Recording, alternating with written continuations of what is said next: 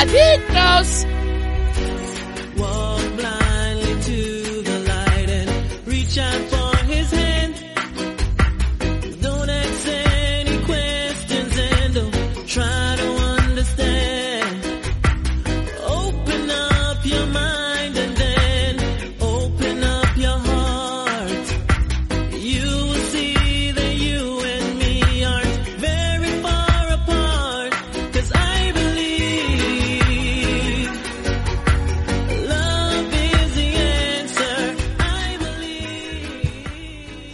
¿Qué tal? Muy buenas a todos, bienvenidos a una nueva edición de MM Adictos, hoy en formato original. Hoy vamos a hablar de esa CAR que tuvo lugar en la noche de ayer en Vegas, UFC Vegas 60 en Las Vegas.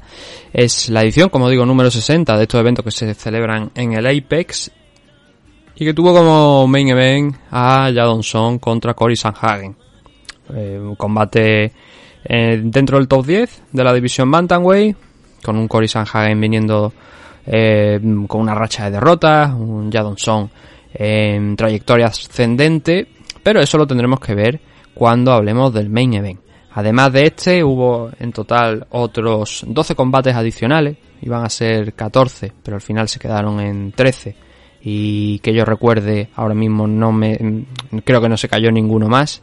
Hablaremos cuál es ese combate que se cayó y también hablaremos de la car preliminar vale vamos a hablar de todo pero eso sí como son muchos combates de la car preliminar vamos a ir un poquito más rápido con ello vamos a ir dando detalles vamos a ir viendo qué es lo que pasó pero con algo menos de detalles que como, digo que, con la main car es la tradición en MMA Adicto Original. Ya sabéis de sobra cómo funciona esto como también sabéis que ahora pues tenemos que hablar un poquito de los patrocinadores, darle las gracias a los caballeros de OC, a uno de nuestros patrocinadores con esas instalaciones que tienen en Arroyo de la Encomienda, en las instalaciones de Padel 10, dentro de lo que es eh, esas instalaciones de Padel 10, pues ahí tiene su sección los caballeros de OC.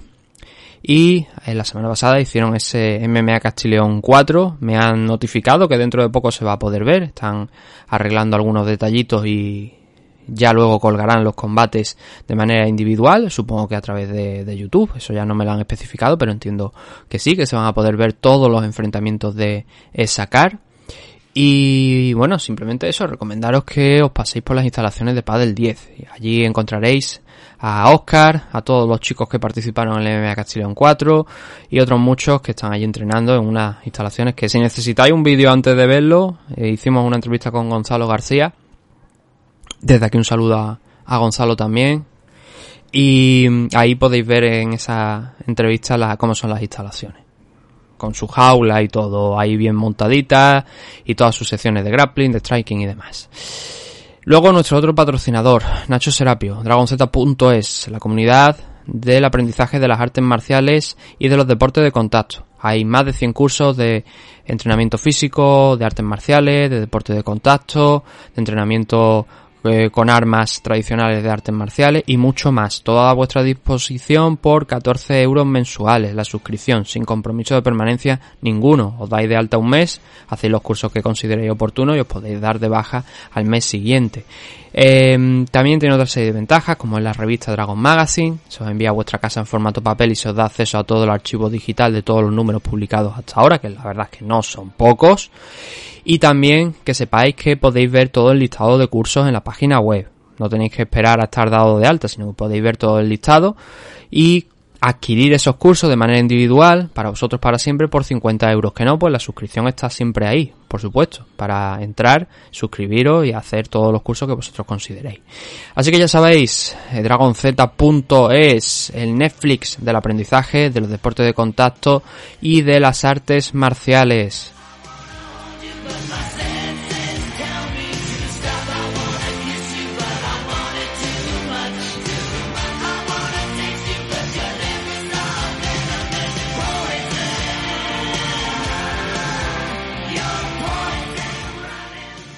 Vamos a ponernos con el análisis de hoy.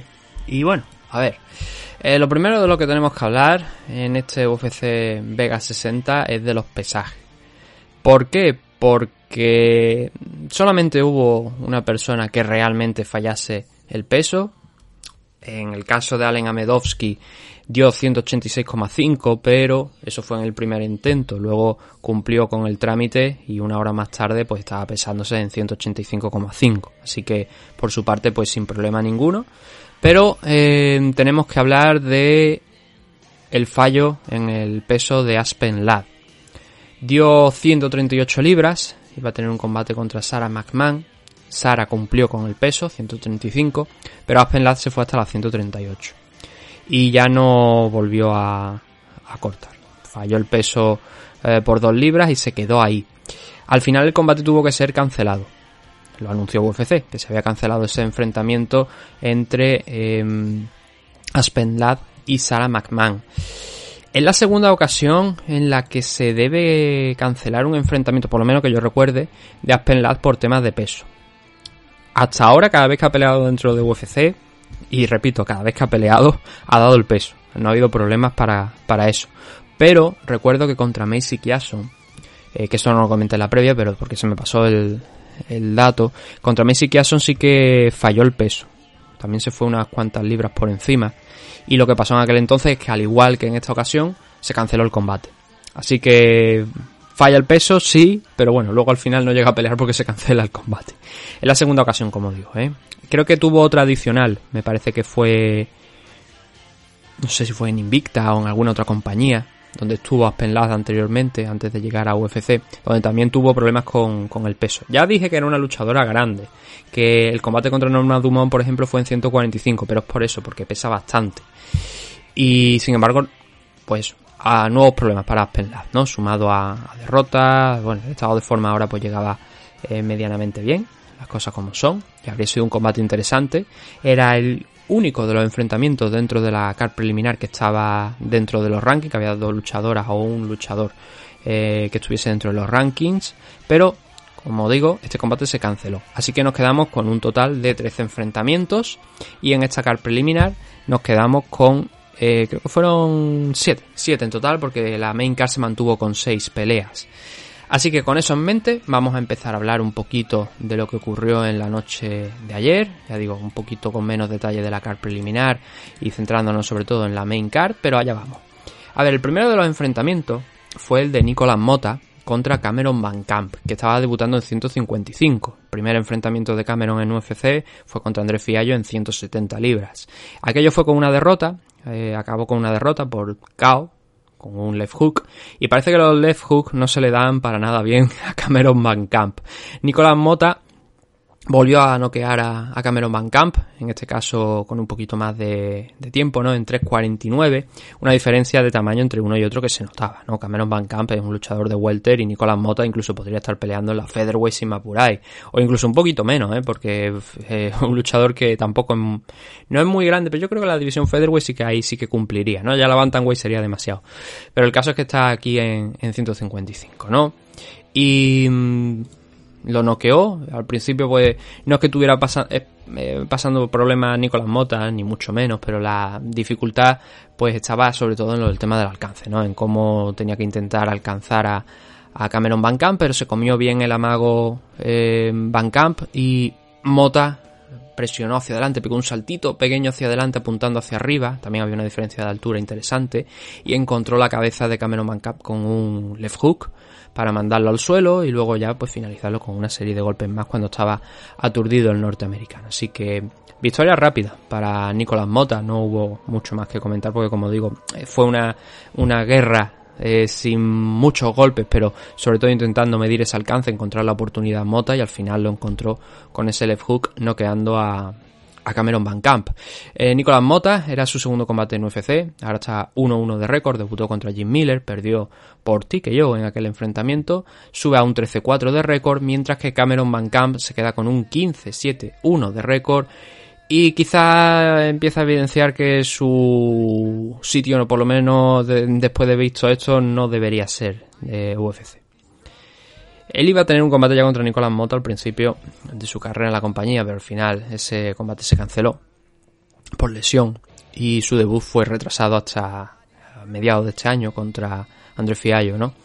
Y así como están las cosas ahora mismo para Cameron Bankamp, como decimos, con dos derrotas consecutivas y bueno, alguna pelea más tiene en el contrato seguramente de UFC, ¿no? Pero ya después de haber visto esto probablemente no, no se vaya a dar el caso de que veamos una tercera pelea. En 135 tenemos que hablar del debut de Javid Basharat contra Tony Gravely, un combate que en las apuestas yo lo tenía a Basharat como favorito, pero dije cuidadito con el wrestling y la pegada de Tony Gravely, porque son dos de sus características, ¿no? Y hay que respetarlo. El combate se fue a una decisión unánime a favor de Basharat por un doble 29, no, triple, perdón, triple 29-28 y digamos que Bascará fue de menos a más. Le costó entrar al principio del combate, no se le vio muy suelto, además en los primeros instantes hubo un cabezazo de, accidental, evidentemente, de Gravely, la, diferencia de altura, Bajará también es un luchador alto para, para la categoría de peso, Tony Gravely.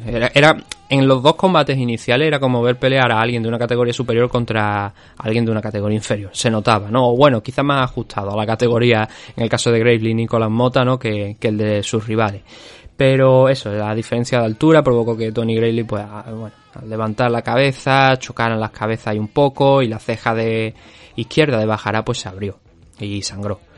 Entonces yo creo que también un poquito eh, molesto por esa sangre, Gravely también aprovechó en este primer asalto para meterse en lo que era el wrestling, ¿no? El buscarle la cinturita, el derribarle, sin mucho control, pero sí mm, cogiéndole la espalda, subiéndolo y bajándolo en, un par de ocasiones y sumando pues los puntos suficientes para hacerse con el primer asalto. Eh, no con el striking como digo, sino yo creo que aquí más la diferencia fue sobre todo el grappling. Eh, Bajarat ya en la parte final, creo recordar que también derribó a, Tony Gravely y le dijo cuidado que mi suelo también está ahí, ¿no? Era una de las características que habíamos destacado de, de Bajarat en la previa por aquello de eh, tiene un muy buen grappler y un amplio repertorio de sumisiones. Ya en el segundo la cosa ya se fue eh, decantando en favor de Basharat. Mantuvo el equilibrio en todos los intentos de takedown que intentó Tony Gravely, no consiguió Gravely derribarle ya nunca en lo que resta de, en lo que restó de combate. Y Bajará empezó a trabajar aprovechando la diferencia de, de alcance y de estatura empezó ahí a soltar la mano empezó a, clavarle el jab empezó a dificultarle el entrar no había una diferencia realmente de estatura entre esa de, de alcance entre ambos pero la estatura sí no las piernas también largas de de Basjará, eso propiciaba pues que tuviese la oportunidad de, ir trabajando también al cuerpo con alguna patada, alguna Loki, pero en el campo de la Loki fue más sobre todo Tony Gravely el que incidió, ¿no? El que intentó un poquito más en ese, en ese campo, ¿no? Dentro de lo que es el juego del striking. Pero bajará sobre todo con el jab, iba clavándole ahí y frenando los avances de, de Tony Gravely. Y además hay que sumarle un takedown de Basharat, del que no sacó tampoco demasiado, las cosas como son pero le permitió pues controlar ¿no? durante un buen tiempo a Gravely y de gastar. Estamos, eh, estamos hablando del segundo asalto, ¿vale? Eh, entonces ese segundo asalto claramente se fue a parar para uh, y en el tercero fue más de lo mismo. Siguió incidiendo con el jab, siguió frenando los avances de Tony Gravely, siguió defendiendo esos takedowns y al final Basharat en base a su striking a mantenerse de pie y trabajar la cabeza y en el tercer asalto también un poco el cuerpo cuando se acercaba Gravely, pues eso le dio eh, margen suficiente para ganar la decisión sin ningún tipo de dudas, ¿no? Eh, la decisión, como hemos dicho, fue un triple 29-28, teniendo en cuenta que eso, que Bajara ganó los dos últimos asaltos, según todos los jueces que estuvieron juzgando este enfrentamiento. Así que Basharat, pues ganó en su combate de debut, su hermano también ganó en el Contender Series esta misma semana, eh, fue por una decisión, pero también, bueno, en ambos casos ha sido una victoria por decisión, ¿no? Pero le permitió esa victoria entrar en, en UFC, le ofreció el contrato Dana White, así que vamos a tener a los dos hermanos Basharat aquí dentro de, de la compañía, y de momento Javid, pues sumando su segunda victoria, con un 2-0. Sigue invicto, 13-0, y Tony Gravely cae a un 23-8. Venía con dos victorias consecutivas, ahora va interrumpida esa racha con esta derrota frente a Basharat. Más cositas por aquí, nos vamos a las 125 libras, un combate que yo había dicho que para mí aquí la favorita era Amarilla Gapova Y mm, la verdad es que en el primer asalto eh, ganó ese asalto, la verdad. Ganó ese round. No sé si los jueces lo vieron de la misma manera. Sí, los tres jueces lo vieron de la misma manera. Pero en el segundo asalto ya se torcieron las cosas. A ver, el plan de, de Gillian Robertson para esta pelea es el mismo plan que normalmente eh, ejerce sobre sus rivales. Es la presión, es el intentar derribarla y, e intentar someterlas, porque es donde es fuerte, donde se hace fuerte Gillian Robertson, ¿no? A veces le funciona, a veces no. En este primer asalto hay que decir que no le estuvo funcionando. Derribó en muchas ocasiones a, a Gapova en este primer round, sí, lo hizo. Pero nada más sonar la campana cuando ya eh, empezaron a, combatir un poquillo más en serio, ya se habían soltado, habían pasado los primeros segundos del asalto. Robertson intentó el takedown y a Gapova la, la cogió en una guillotina. Eh, no tampoco con no la metió en muchos problemas, ¿vale? Pero ya le había pegado ese aviso de cuidado también en el suelo a ver cómo, cómo va la cosa. A yo había dicho, creo recordar en la previa, que con la espalda contra la lona tenía algunos truquitos y que había que respetar el suelo también, pero que Robertson en un principio era la luchadora más fuerte ahí, mientras que Agapova era, lo era en el striking, ¿no? Eh, Agapova hizo algo muy bueno, que era castigar en todos los momentos, en todas las ocasiones en las que Robertson intentaba entrar al takedown, castigarla con golpes.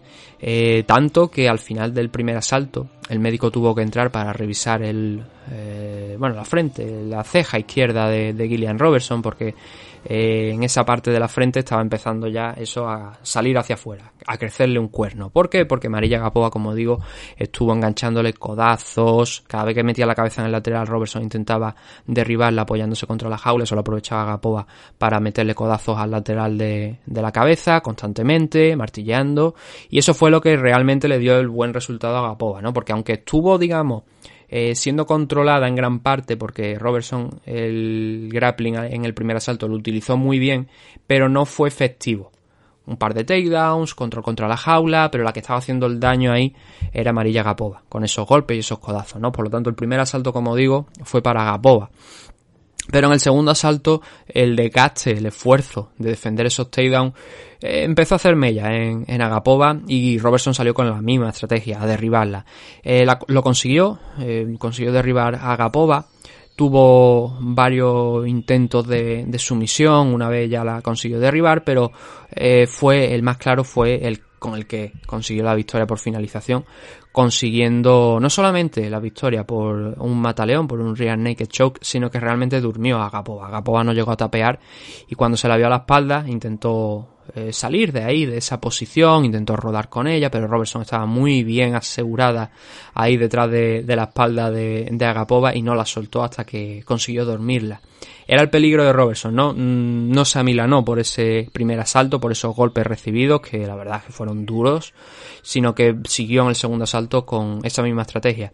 Estrategia que por otra parte es la que tiene. O sea, no es que a Robertson de repente la vayamos a ver el día de mañana intercambiando como si no hubiese un futuro en su carrera contra la luchadora que le pongan por delante. No, su estrategia es esta, es derribar, es someter y claro, eh, como digo, no es eh, quizás la mejor luchadora ni mucho menos fuera del top 15 de la, de la división, pero ha estado en esa ya dentro del top 15 de la división Flyway, ha tenido sus combatitos fuertes, pero bueno, como digo, si no le funciona la estrategia no tiene un plan B.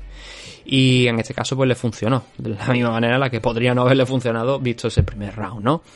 Eh, Robertson eh, rompe, bueno, no una racha, venía de perder contra J.J. Aldrich, anteriormente había ganado a Priscila Cachoeira, pero Aldrich pues le falló esa estrategia, ¿no? Y al final Aldrich consiguió la victoria. Y ahora ha ganado aquí, derrotando a eh, Marilla Gapova, se coloca en un 11-7 en la división, es una luchadora que casi toda su carrera la ha hecho aquí dentro de, de UFC, poquitas peleas ha hecho fuera. Y Agapova cae a un 10-4, siendo esta su tercera derrota en los últimos cuatro combates sumando su segunda consecutiva, también por sumisión, en estos últimos dos enfrentamientos, ¿no? Contra Marina Moroz y ahora contra Gillian Robertson. Su carrera aquí en UFC puede, la verdad, quedar bastante tocada, ahora está negativo, está con un 2-3. Y bueno, a ver si hay una última oportunidad para Gapova dentro de la compañía. Yo pensaba que aquí podía ganar por el striking, ¿no? Y vimos que sí, que iba bien, pero esto es, eh, son las artes marciales mixtas y todos sabemos cuál es el plan de Gillian Robertson. El siguiente fue en 155. Decepcionante, la verdad, bastante decepcionante. Al igual que la de Basharat eh, bueno, era su segunda ocasión, ¿no? Dentro de la jaula de, de UFC, más allá del Dana White Contender Series, pues lució bajará bastante bien. Daniel Zellhuber, el mexicano, mm, la verdad es que para mí fue bastante decepcionante. No, no hizo nada especial, no dio la sensación ni siquiera de urgencia en el tercer asalto cuando yo creo que ya estaba por debajo de las CAR de manera clara y al final acabó mm, cediendo una decisión unánime en favor de Trey Goden por un doble 30-27 y un 29-28. A ver, Ogden tampoco es que hiciese un combate espectacular, ¿no? No fue una cosa bárbara, ¿no? Pero hizo algo muy bien, que fue mantener a raya a Zellhuber. ¿Y eso cómo lo hizo? Pues a base de low kicks, a base de pelear por el exterior, el típico stick and move, ¿no? Sueltas la mano y te vas moviendo sin dejar que, que te fije. Y yo creo que Zellhuber no supo realmente leerle la estrategia o no consiguió porque bueno había una diferencia ahí de alcance muy interesante entre ambas entre ambos luchadores. Sin embargo Zellhuber yo no sé si por falta de experiencia un luchador con 23 años o mm, por ser su debut en, en UFC sea por lo que sea no, no estuvo a la altura, no estuvo para nada a la altura, la verdad. Fue bastante decepcionante. Como digo, Trey Oden pues se fue haciendo poquito a poco con los asaltos, sí que es verdad que el segundo fue un poquito más abierto, pero yo creo que lo decanta sobre todo en su favor el, tema de un takedown que consigue en la parte final. Habíamos insistido en la previa con el tema del suelo de Oden. Eh, no es que fuera tampoco algo determinante, ¿no? Pero en ese segundo round sí que es verdad que con ese takedown en la parte final, varios intentos también más, pues eh, digamos que ayuda un poquito, ¿no? A, también alzarse desde mi punto de vista con ese segundo asalto, que fue el más igualado entre ambos. Y en el... A ver, es que como digo, al final es un, es un combate que se decide por una diferencia mínima, pero sobre todo las low kicks, es que es lo que sirve para mantener a raya Hoover que utiliza el jab, sí, pero es que realmente nunca llega a encontrar a, Oden de manera convincente, ¿no? ¿no? hay ninguna mano que diga, le ha hecho daño, parece que eh, Oden está empezando a retroceder o que ya no está tan activo. No, Oden siguió con su game plan de mantenerlo a raya, de no dejar que se acercara y eso le sirvió para conseguir la victoria, pero como digo, con muchas low ¿eh? ¿eh? muchísimas. Ya en el tercero ya sí, ahí sí que abrió un poquito ya por cambiar la, yo creo lo, lo que estaba haciendo, ya empezó también a a lanzar las manos un poco más al rostro de, de Zellhuber. Y como digo, pues no es un combate realmente para... No, fue un combate que disfrutase yo viéndolo, pero fue una estrategia efectiva, ¿no? Así que Ogden pues sumó esta, este triunfo, repito, mm, mala actuación. ¿eh? Yo no creo que esta sea la mejor versión, o sea, que esta sea la, versión buena de Zellhuber. Yo creo que puede dar muchísimo más, sin ningún tipo de duda. Y espero verlo en sus próximos enfrentamientos, pero también hay que pasar por este tipo de, de trances, ¿no? Y de, y de peleas donde no te salen las cosas, donde no sabes leer qué es lo que está haciendo tu rival, o donde no lo encuentras, no es que no sepa, a veces que tu rival es tiene la noche, lleva su estrategia a buen puerto y eso creo que también fue lo que pasó con, con Ogden, ¿no? En cualquier caso, buena victoria para, para Ogden, haciendo lo que tenía que hacer, ciñéndose a un game plan muy bien estructurado y atacando cuando tenía que hacerlo y frenando, manteniendo a raya, como hemos dicho, a Hoover. Y 16-5 para él, para Ogden. Venía de perder contra Jordan Levitt en su combate de debut en, en UFC y ahora pues se pone 1-1 dentro de su carrera aquí dentro de la compañía. Daniel Zellhuber, lo que hemos dicho, primera derrota profesional, llevaba con un 12-0, no ha sido posible para él conseguir la victoria en su debut en, UFC, pero insisto, creo que tiene todavía mucho que demostrar. Creo que esto es solamente una muy pequeña parte y que Zellhuber en su segundo combate yo creo que va a dar mucho más de lo que dio en la noche de ayer. Nos quedan tres combates de la car preliminar. Vamos con el de Loma Lubumé, derrotando a Denis Gómez. Discurso muy bueno también de Loma Lubumé luego en rueda de prensa. Recomiendo que le echéis un vistacito porque habló del tema también de, salud mental. Ella dijo que entre combate y combate tenía que lidiar con problemas de depresión, incluso hablando de pensamientos suicidas también y de hacerse daño a ella misma temas muy serios que os recomiendo que, lo escuchéis porque en la rueda de prensa posterior, no hablando con Daniel Cormier, sino en la rueda de prensa eh, post evento estuvo hablando de eso y la verdad declaraciones serias ¿no? por parte de, de Loma Bume que hay que echarle un vistacito ¿no? para recordarnos que mucha gente luego va a un luchador y le dice joder qué tío tan malo ¿no?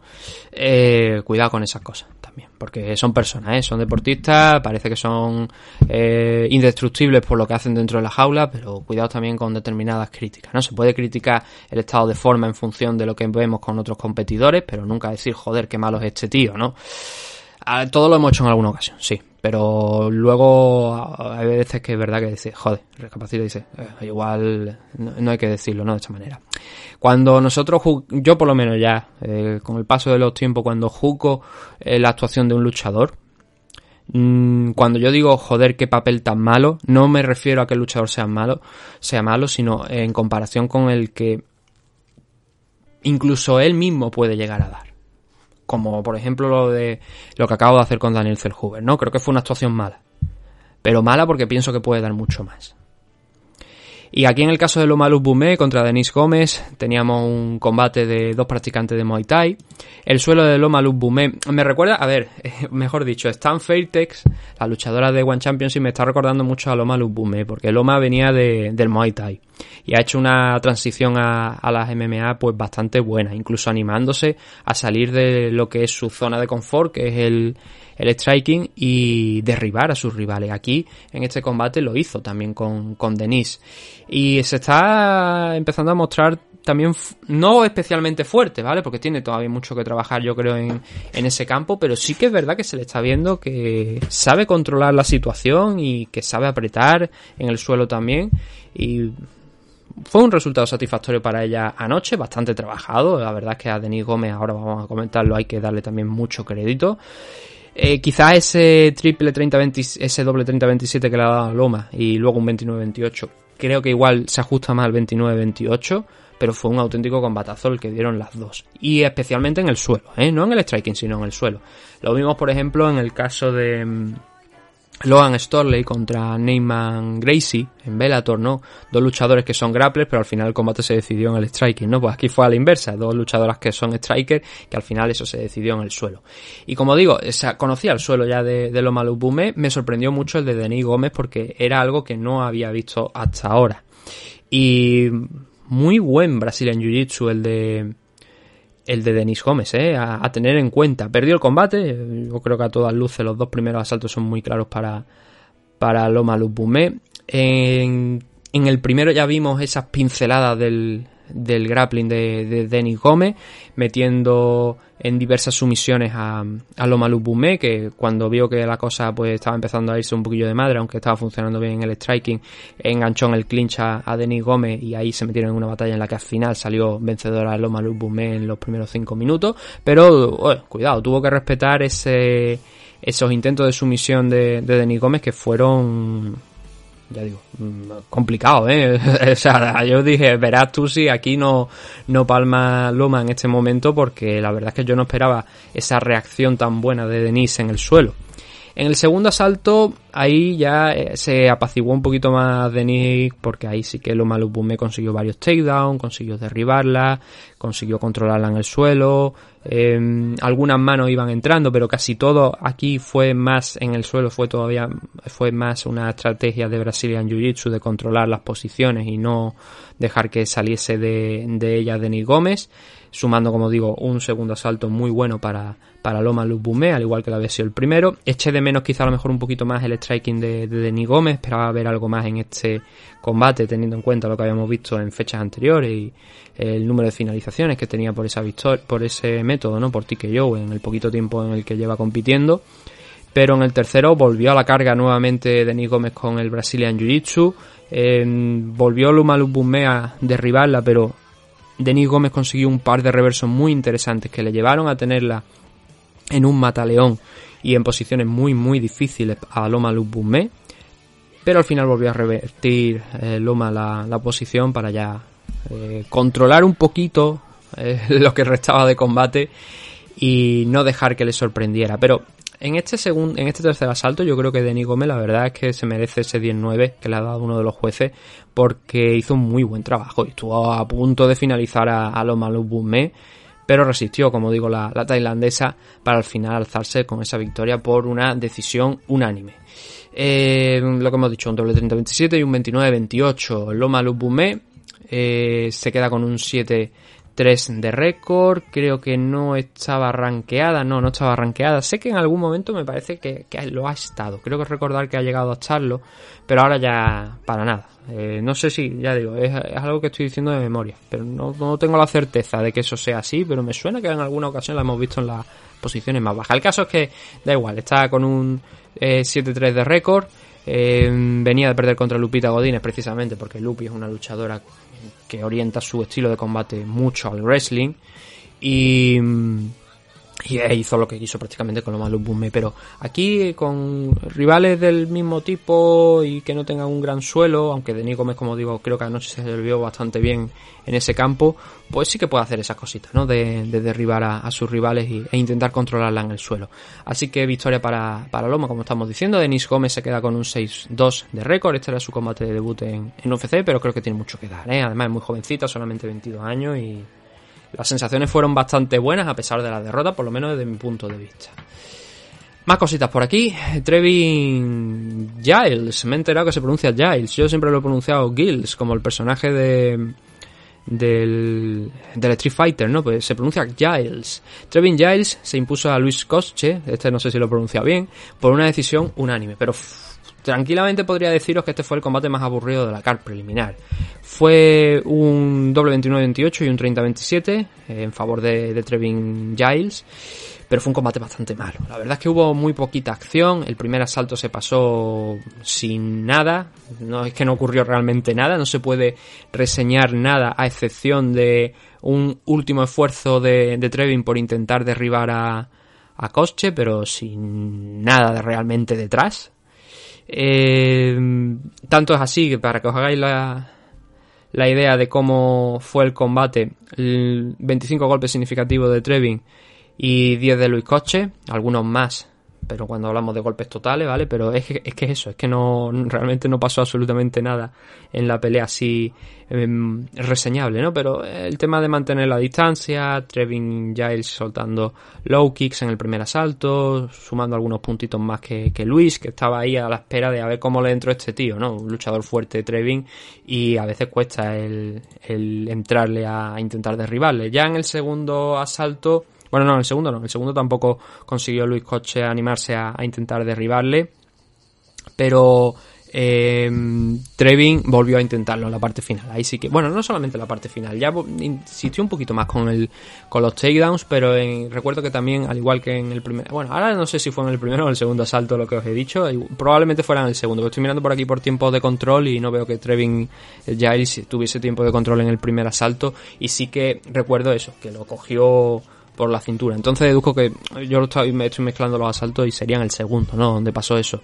Que en la parte final volvió a coger a, a Luis Coche e intentó derribarle, ¿no? Había intentado varias veces a lo largo del asalto, pero no fue hasta, hasta el último momento de ese eh, segundo asalto donde controló quizás un poquito más tranquilo, ¿no? A, a Luis Coche. El striking seguía siendo inexistente, pero el control el, por poquito tiempo, pero le estaba dando el segundo salto también a, a, Trevin Giles. Y ya en el tercer asalto, ya ahí sí, ya que vimos un, ya vimos un poquito más de acción, pero orientado todo a lo que era el wrestling. Luis cambió de nivel, se tiró a por la cintura, defendió en un primer momento Trevin contra la jaula, pero finalmente acabó siendo derribado. A partir de ahí Luis Coche se pasó pues casi todo el asalto por encima de él, pero sin tampoco suponer una gran amenaza en, en, en, en, el suelo, quitando un intento de, de, sumisión que no recuerdo ahora si fue un, un triangle, no, no recuerdo qué, qué, intento de sumisión intentó, eh, eh, es que no tengo anotaciones de las preliminares, por, por, tema de reducir, porque además lo veo un poquito más rápido y si tengo que tomar anotaciones de la car preliminar es que esto se eterniza. Y no recuerdo exactamente, como digo, qué intento de sumisión hizo Luis Coche, pero estuvo controlándolo durante dos tercios del tercer asalto hasta que consiguió explotar Trevin Giles, levantarse y ese minuto final ahí lo utilizó para derribar, intentar lanzar algo de, de, de Gran Pound para intentar sumar algunos puntos, pero claro, cuando gran parte del asalto y eh, ese intento de sumisión favorece a Luis Coche. La verdad es que yo no entiendo muy bien cómo le han dado el, eh, Anthony Maynes le ha dado el, último asalto también a Trevin Giles, ¿no? Yo creo que lo coherente es ese 29-28 por lo que digo, porque Luis controló la inmensa mayoría de ese último asalto, dándole muy poquito tiempo a, Trevin Giles para intentar buscar algo de trabajo. Pero claro, eso tenía que haber venido en los asaltos anteriores también. Y ahí Luis pues no estuvo certero, ¿no? Se lo jugó toda la carta del tercer round, no le salió y por eso estamos hablando hoy de una derrota, nueva derrota de Luis que prometía mucho cuando llegó a UFC, los dos hermanos, pero que en el caso de Luis se ha puesto con un 0-2 en los primeros combates. Sasha Palanikov lo noqueó en el combate anterior y Trevin Giles no lo ha conseguido noquear, pero bueno, ha arrancado también esa victoria por decisión de manera pues aburrida, bastante aburrido el, combate, como digo, porque no hubo tampoco grandes acciones en el suelo, a excepción de ese tercer asalto donde intentó la sumisión Luis, pero que es una victoria, ¿no? Y eso es lo que cuenta. Trevin Giles, 15-4 de récord, venía de perder los dos últimos combates en 170 libras de la división eh, welter frente a Drico Duplessis y al joven latinoamericano Michael Morales.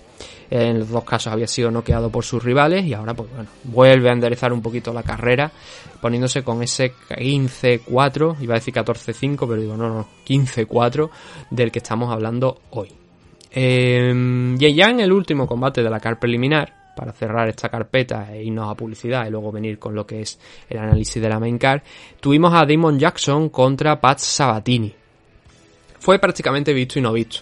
Fue una victoria para Damon Jackson por TKO. ¿Y por qué digo lo de visto y no visto? A ver, Sabatini al principio del asalto, dura apenas un minuto como os estoy comentando, ¿no?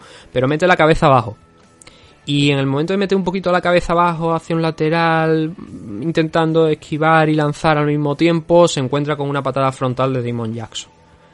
No es totalmente limpia porque la coge ahí a medio camino, no es que tenga la pierna súper estirada porque había una cercanía entre ambos, pero impacta lo que es la, la espinilla en toda el mentón de Passabatini.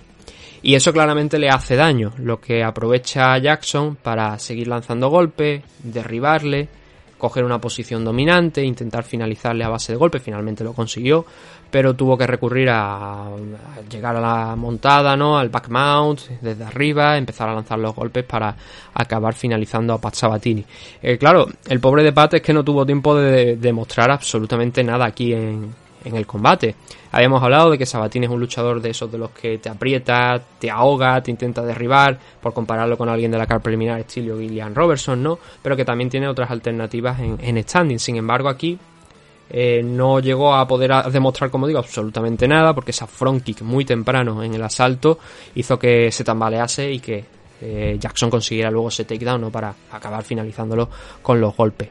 Eh, presentó algo de resistencia en un principio, pero ya digo, llegó a, la montada desde, desde atrás Demon Jackson y empezó a lanzar a, a golpes a Sabatini, que estaba prácticamente en la lona, pues ya casi cao, ¿no?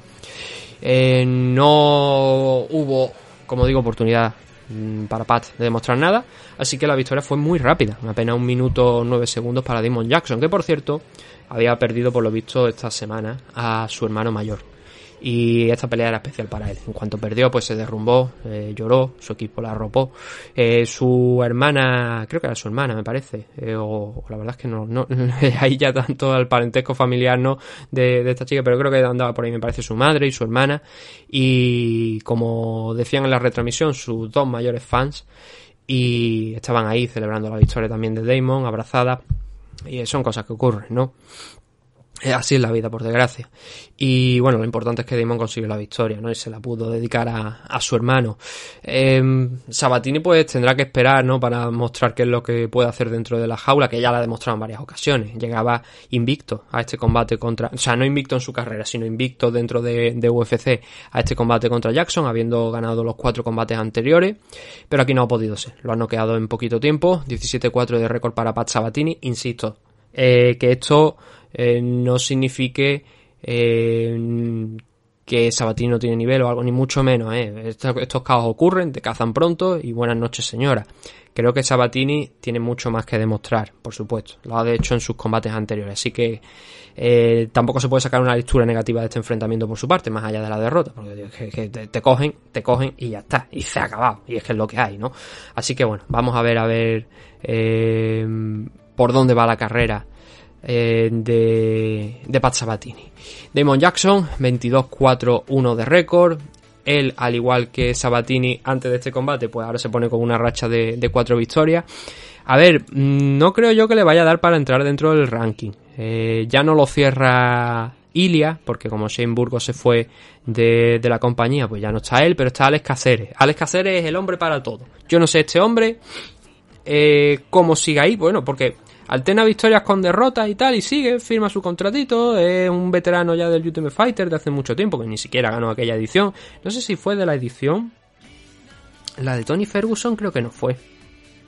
Es que no lo recuerdo ya, bueno, son tantas ediciones de, de, de Ultimate Fighter que uno ya no, no lo recuerda. Habrá gente que sí, que tenga mucho más, más cerebro, pero yo ya no tengo trillado de tanto MMA y de otras cosas que, que, que son más importantes que esto. Pero Cacer está ahora mismo la decimoquinta posición. Cabe la posibilidad de ver a Damon Jackson esta semana dentro del ranking, entrando ahí en esa decimoquinta. Obviamente no más arriba, ¿no? Porque arriba está justo Ilia y el que está por encima de Ilia es Edson Barbosa, así que no, esas dos posiciones no las va a tocar. Pero probablemente Damon Jackson sí que dé ese pasito al frente, ¿no? Y entre por delante de, de Alex Caceres. Hay un luchador que ha retado recientemente a Alex Caceres, lo que no recuerdo es quién es. Pero bueno, ya lo, dejamos ahí, ¿no? Eh, el caso ese, ¿no? Damon Jackson. Eh, veremos a, a, ver si entra dentro de los rankings al conseguir esta rápida victoria frente a Pat Sabatini 22-4-1 de récord para Damon Action Jackson. Eh, por lo tanto, con esto acaba la car preliminar. Eh, vamos a hacer ahora, eso sí, una pausa de un minutito. Y cuando volvamos, pues continuaremos con lo que es la main car. Nos quedan seis combatitos, ahora ya vamos a entrar un poquito en más detalle, que bueno, eh, como habéis visto, hemos consumido cerca de eh, 40-45 minutos de tiempo del programa hablando de estos primeros siete enfrentamientos, así que más o menos vamos a estar por eso, una hora cerca de una hora, ¿no? Hablando de, de esa main card. Así que no os despeguéis porque ahora volveremos con más MM Adictos en este programa de hoy. Ahora volvemos.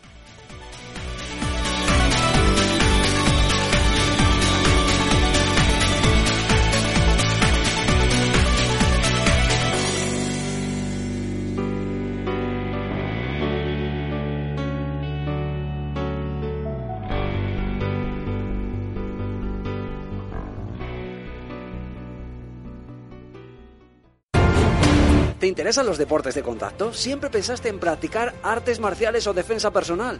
Los Caballeros de OC son tu equipo. Estamos especializados en la práctica de las MMA, el Jiu-Jitsu brasileño y el Combat Sambo, Club Campeón de España 2021. Ahora con nuevas disciplinas y horarios ampliados todo el día, todos los días. Todos los entrenadores y ayudantes de los Caballeros de OC están debidamente titulados y acreditados. Podéis encontrarnos en las instalaciones de Padel de 10 en calle Industria número 7 en Arroyo de la Encomienda donde hallaréis 300 metros cuadrados destinados a las artes marciales y los deportes de contacto, en un formato único en Valladolid. Encontraréis toda la información actualizada sobre los Caballeros de OC en nuestras redes sociales oficiales o visitando nuestro canal de YouTube Los Caballeros de OC o mediante el correo electrónico loscaballerosdeoc@gmail.com. Nuestra academia atiende las necesidades de todo tipo de practicantes y edades, desde principiantes a competidores del más alto nivel. No lo dudes y ven a visitar nuestras instalaciones. Únete a los Caballeros de OC.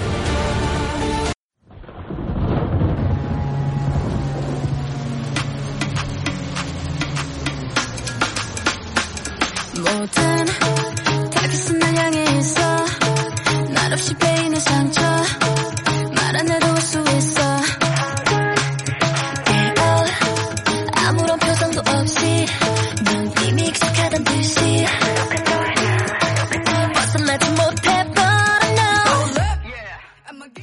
Volvemos de esa pequeña pausa y nos vamos a poner a hablar de lo que ocurrió en la main card de este evento de UFC Vegas 60. Nos quedan seis combates, vamos a ver si lo podemos hacer dentro de una hora y media en total, quiero decir. A ver si podemos hacerlo. Eh, hubo bastantes finalizaciones dentro de esta main card. Mm, Luego una con detalle especial en el main event, pero en general fue una buena main card, una card rapidita. Eh, vamos a empezar por el primero de los enfrentamientos, ¿vale? Eh, vamos a empezar por el final. Anthony Hernández contra Marc André Barriolt. Un combate que, bueno, habíamos vertido en la previa de cuál era el estilo de combate de Anthony Hernández, qué es lo que venía haciendo últimamente y qué era probablemente lo que iba a intentar en esta pelea contra Marc André Barriol. Y dicho y hecho, porque esa fue la estrategia. El resultado de este enfrentamiento, aparte de que yo tenía a Anthony Hernández también con favorito, creo que lo eran las apuestas, fue una victoria de Anthony por sumisión, por un arm triangle choke en, el tercer asalto. y sin darle muchas opciones a, a Marc-André Barriol, asfixiándole. Eso que no había hecho Pat Sabatini, no había conseguido hacer Pat Sabatini en el combate contra Damon Jackson, pues eso sí que lo replicó aquí Anthony Hernández, eso sí que lo consiguió hacer. Y es que ya desde el primer asalto ya fue arrinconando a, Barriol, ya lo empujó al exterior. El canadiense lo que hacía para defenderse era em, intentar regresar al interior, en ocasiones le enganchaba la nuca con una mano y golpeaba con la otra, haciendo un poquillo de dirty boxing, ¿no? Clásico de Randy Couture y, y otros luchadores que le hemos visto, en el Cormier también, por ejemplo. Pero Hernández iba trabajando un poquito más las manos, eh, iba sintiéndose un poquito más suelto. Hernández también conectó una serie de golpes que obligaron a Barriol a subir la guardia y en ese momento en el que eh, Barriol subió la guardia fue cuando Hernández ya vio la puerta abierta a, intentar el derribo, ¿no? A buscar el takedown. Lo consiguió. Eh, para mantenerlo en el suelo a Barriol tuvo que trabajar un par de veces, derribarlo un par de veces. De hecho, Barriol estuvo amenazándolo con una guillotina. Y le costó bastante a Hernández mantenerlo en el suelo, una de las claves también de, este enfrentamiento. Conseguía los takedowns, sí, conseguía el control también, por supuesto, pero Macán de Barriol se mostraba bastante combativo, ¿no? En ese, en el momento de defenderse.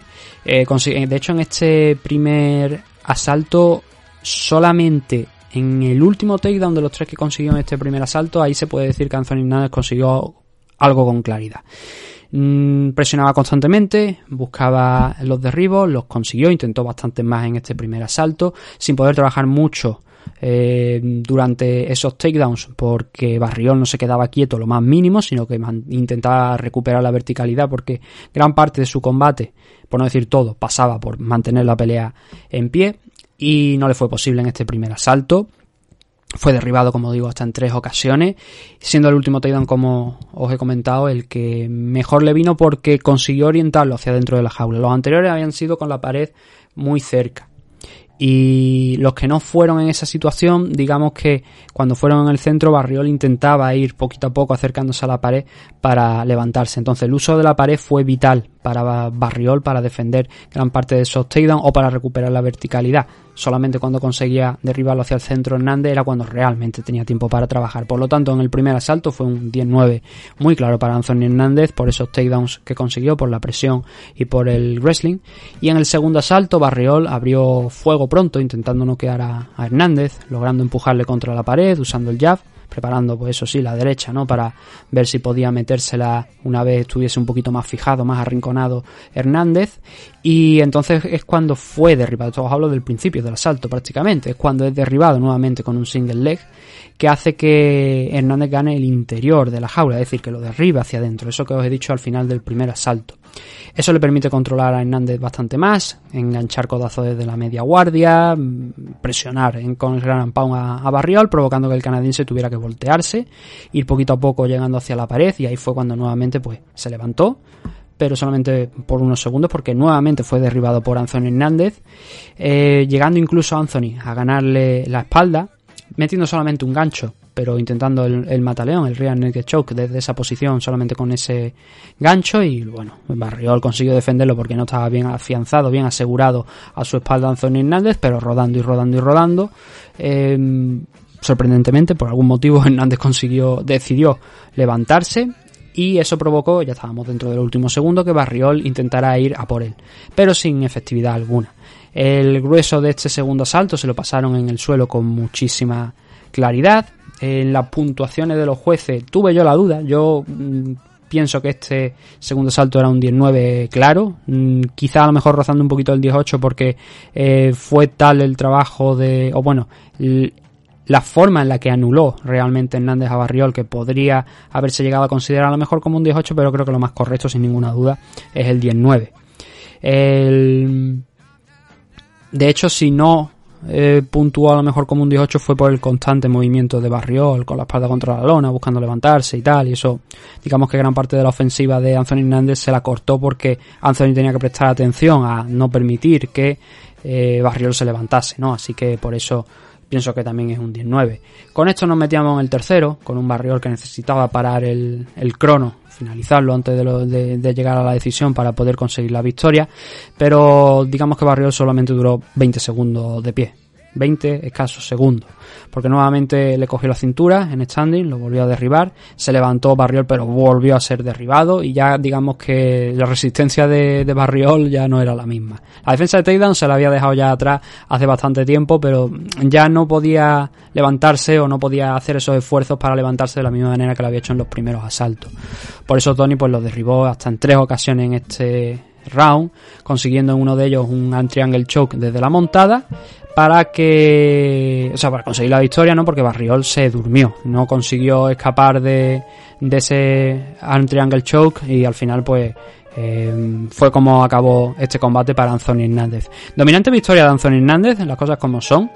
Eh, en momentos antes, lo tengo también por aquí anotado, del último, eh, take, eh, o sea, el momento antes de la finalización, lo que ocurrió es que, mm, si os fijáis en la repetición, Barriol aterriza completamente mm, con la cabeza en el suelo, primero la cabeza, de lleno, como si fuera un- una pica clavándose en el suelo, porque Barriol lo eleva, le da la vuelta, y entonces, claro, ya no controla la caída y ¡eh! cae con la cabeza eh, abajo con fuerza, y luego ya el, el triangle es perfecto, ¿no? La presión eh, con los brazos, con el, el hombro izquierdo, si no recuerdo mal, lo hizo desde el lado izquierdo, sí, presionando ahí en, en lo que era el cuello de, de Marc-André Barriol, haciendo esa presión para eh, someterlo, para creo que lo, lo durmió, me parece, sí, sí, lo tengo por aquí anotado, lo he dicho además, se duerme.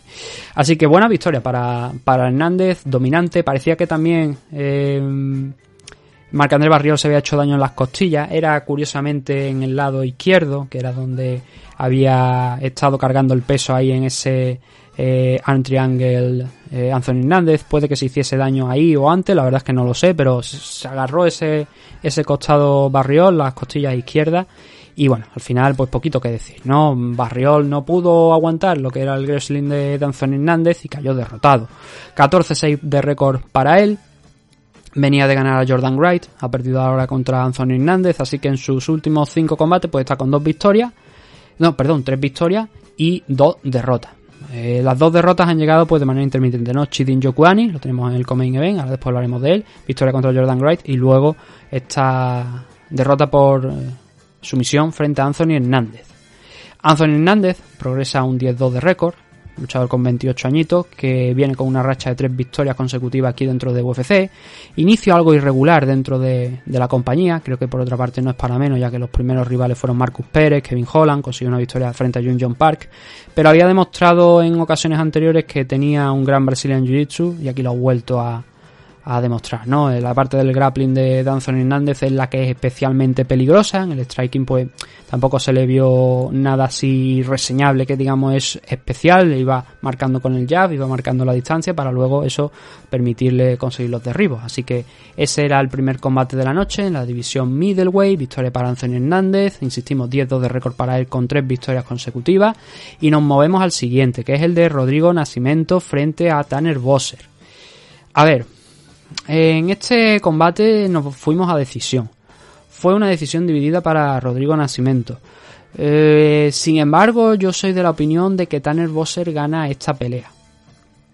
Ahora vamos a, os voy a explicar por qué. A ver, empezando en el primer asalto, mmm, ahí yo creo que no hay ninguna duda de que Rodrigo Nascimento merece ganar ese primer round. Ya los jueces aquí, digamos que hacen algo extraño y que viene a chocar con esa opinión que tengo yo de que mm, Tanner Bosser ha ganado esta pelea.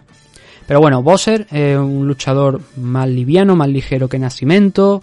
De hecho, yo creo que Bosser con el físico que tenía ayer, forzando lo mejor un poco más, puede llegar incluso a las 205 libras, porque la verdad es que se le vio muy fino, rápido.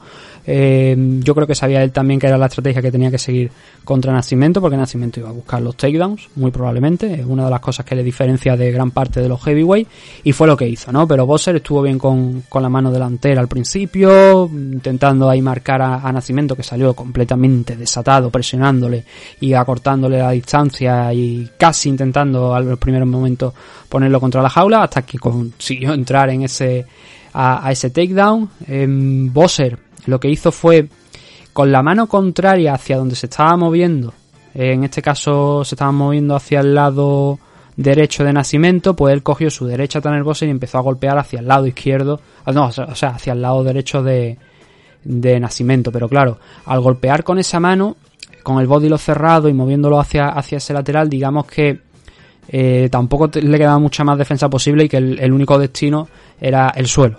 No iba a mantener la, la verticalidad en ese momento Bosser porque es que las manos no podía apoyarla.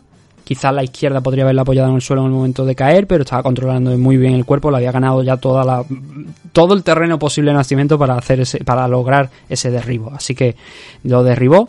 Nacimiento cometió el error en el suelo, quizás cuando estaba en media guardia, de intentar forzar mucho la situación y pasar directamente a, la montada, intentar pasar a la montada, porque ese momento lo aprovechó Tanner Bosser para recuperar la guardia. No es que lo hiciera solamente aquí, es que luego otro de los takedowns que hizo a lo largo del combate Nacimiento intentó hacer exactamente lo mismo y le sirvió a Bosser para hacer también exactamente lo mismo y recuperar esa, esa guardia. Pero el caso es que esa guardia la llevó muy bien Tanner Bosser. Fue una guardia cerrada, manteniendo a Nacimiento bien pegadito a él, pero aquí el problema es que a pesar de eso, como gran parte de este asalto lo pasó Nacimiento en control y digamos que Tanner Bosser no estuvo tampoco muy muy muy acertado con el striking en el suelo, no tuvo mucha actividad, este asalto realmente se descanta para, para Rodrigo Nacimiento. Ojo, cuidado, no es lo único que vemos aquí, o sea, el asalto no muere con ese takedown y con el control, no, Bosser logra escapar, invertir la posición, incluso ver si podía sacar algo de, del clinch, pero Nacimiento seguía yendo de frente, eh, con esto además una derecha bastante peligrosa que hizo que Bosser tuviese que pensarse un poquito durante un segundo, dos segundos las cosas y sobrevivir, conseguir sobrevivir, ¿no? Al final del asalto. Em, pero como digo, el primer asalto es para Rodrigo Nacimiento. Bosser no estuvo muy lejos de él, de hecho cuando estaba en el striking es cuando, cuando estaba en, standing era cuando él tenía sus mejores opciones, no es de extrañar tampoco porque era lo esperado para este combate, pero digamos que tampoco sufrió mucho en el suelo, que consiguió atar bien en corto a Nacimiento en la guardia, que no progresara, que no lanzara tampoco mucho gran and y eso se notó. Eso hizo que no, no tuviese que absorber ni siquiera mucho daño en el suelo eh, en Bosser y que saliera al segundo pues bastante fresco, ¿no? Aquí la cuestión es que quedaos con la idea de que Camillo y Bert dan un 19 a Nacimiento, que creo que es lo, que yo considero oportuno, y Douglas Crosby le da un 19 a Tanner Bosser. Entonces, ese 19 que le da Crosby, quedaros en mente con él, porque después lo vamos a utilizar. Eh, nos vamos al segundo. Y en el segundo, pues volvemos a lo mismo. Nacimiento intentando ir de frente, buscando eh, el presionar a, a Bosser, pero Bosser utilizando la agilidad, los desplazamientos a los laterales, iba marcando, empezaba a usar el jab, metía el cross con la derecha también. Claro, os podéis imaginar que si es un enfrentamiento de la división heavyweight, cada choque eh, cuando van los dos a la vez al golpeo, eso es como un choque de trenes, ¿no? Pero Bosser estaba empezando a encontrar el timing del jab, estaba empezando a em, salir un poquito más de los espacios, a pesar de lo bien que estaba haciendo los Rodrigo para intentar eh, cortarse, o sea, cortarle los espacios, ¿no? Eh, al ser una jaula pequeña también lo tenía más fácil, pero bueno, eh, con eso y todo, pues Bosser iba creciendo, iba enganchando golpes, iba sumando puntos, e iba poquito a poco abriendo una diferencia en el striking, ¿no? El Rodrigo seguía yendo de frente, no tenía la misma cadencia de golpeo desde luego que, que Tanner Bosser, pero eh, cambió un momento de guardia Bosser, no sé por qué lo llegó a hacer, y ahí fue cuando eh, Nacimiento intentó otra vez entrar al takedown, logró derribarle e incluso tener la espalda, quedaba un minuto y medio de reloj. Metió un gancho, empezó a intentar el, el rear naked choke, porque Bosser básicamente se dejó el cuello totalmente expuesto. Claro, cuando tú tienes un tío a tu espalda, lo que sí, de todas, todas, no debes hacer es poner las dos manitas en la lona, tranquilamente, cuando ese tío está a tu espalda. ¿Por qué? Porque te dejas el cuello totalmente expuesto. Y si no eres lo suficientemente rápido, tienes la fuerza suficiente para levantarte del tirón, para que me entendáis, y, y quitarte a ese tío de ahí, pues claro, no suele ser buena idea dejarte el cuello expuesto. Fue lo que pasó y casi lo aprovecha eh, Nacimiento, pero le faltó ese segundo gancho, ¿no? Para intentar ahí eh, sacar o llevar a buen puerto, mejor dicho, ese, ese intento de mataleón, ¿no? Se dio la vuelta al final eh, Bosser, anulando ese intento de sumisión, cogió la media guardia Nacimiento y es lo que os he dicho antes, volvió a intentar pasar a la montada desde la media guardia, claro. No, está, no es mala opción, pero tienes que empujar la pierna, tienes que estar acertado y elegir el timing adecuado para pasar ahí y mantener la montada, es complicado, ¿no? Y no lo consiguió. Se lo volvió a anular Tanner Bosser. O- el takedown, como os he dicho, es en torno al 1.30 del final. Eso es lo más destacado de Rodrigo Nacimiento en este enfrentamiento, en este segundo asalto, quiero decir. Por lo tanto, teniendo en cuenta el buen striking que había exhibido Tanner Bosser en la parte anterior, hasta el momento de ese takedown, eh, eso lo hace merecedor del 19 en el segundo round.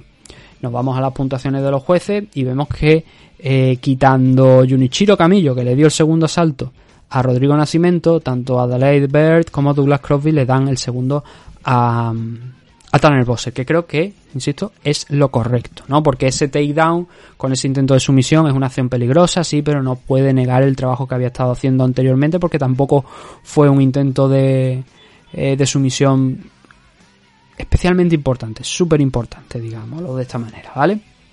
Entonces nos trasladamos al tercero, con lo que yo pensaba que era un combate totalmente igualado, 1-1, y Nacimiento pues abrió pronto fuego, yéndose a por el jab, también respondidos por, por Tanner Bosser, y tras el primer minuto fue cuando Rodrigo entró y consiguió derribar nuevamente, mostrándose superior eh, a nivel físico, a nivel atlético, a Tanner Bosser.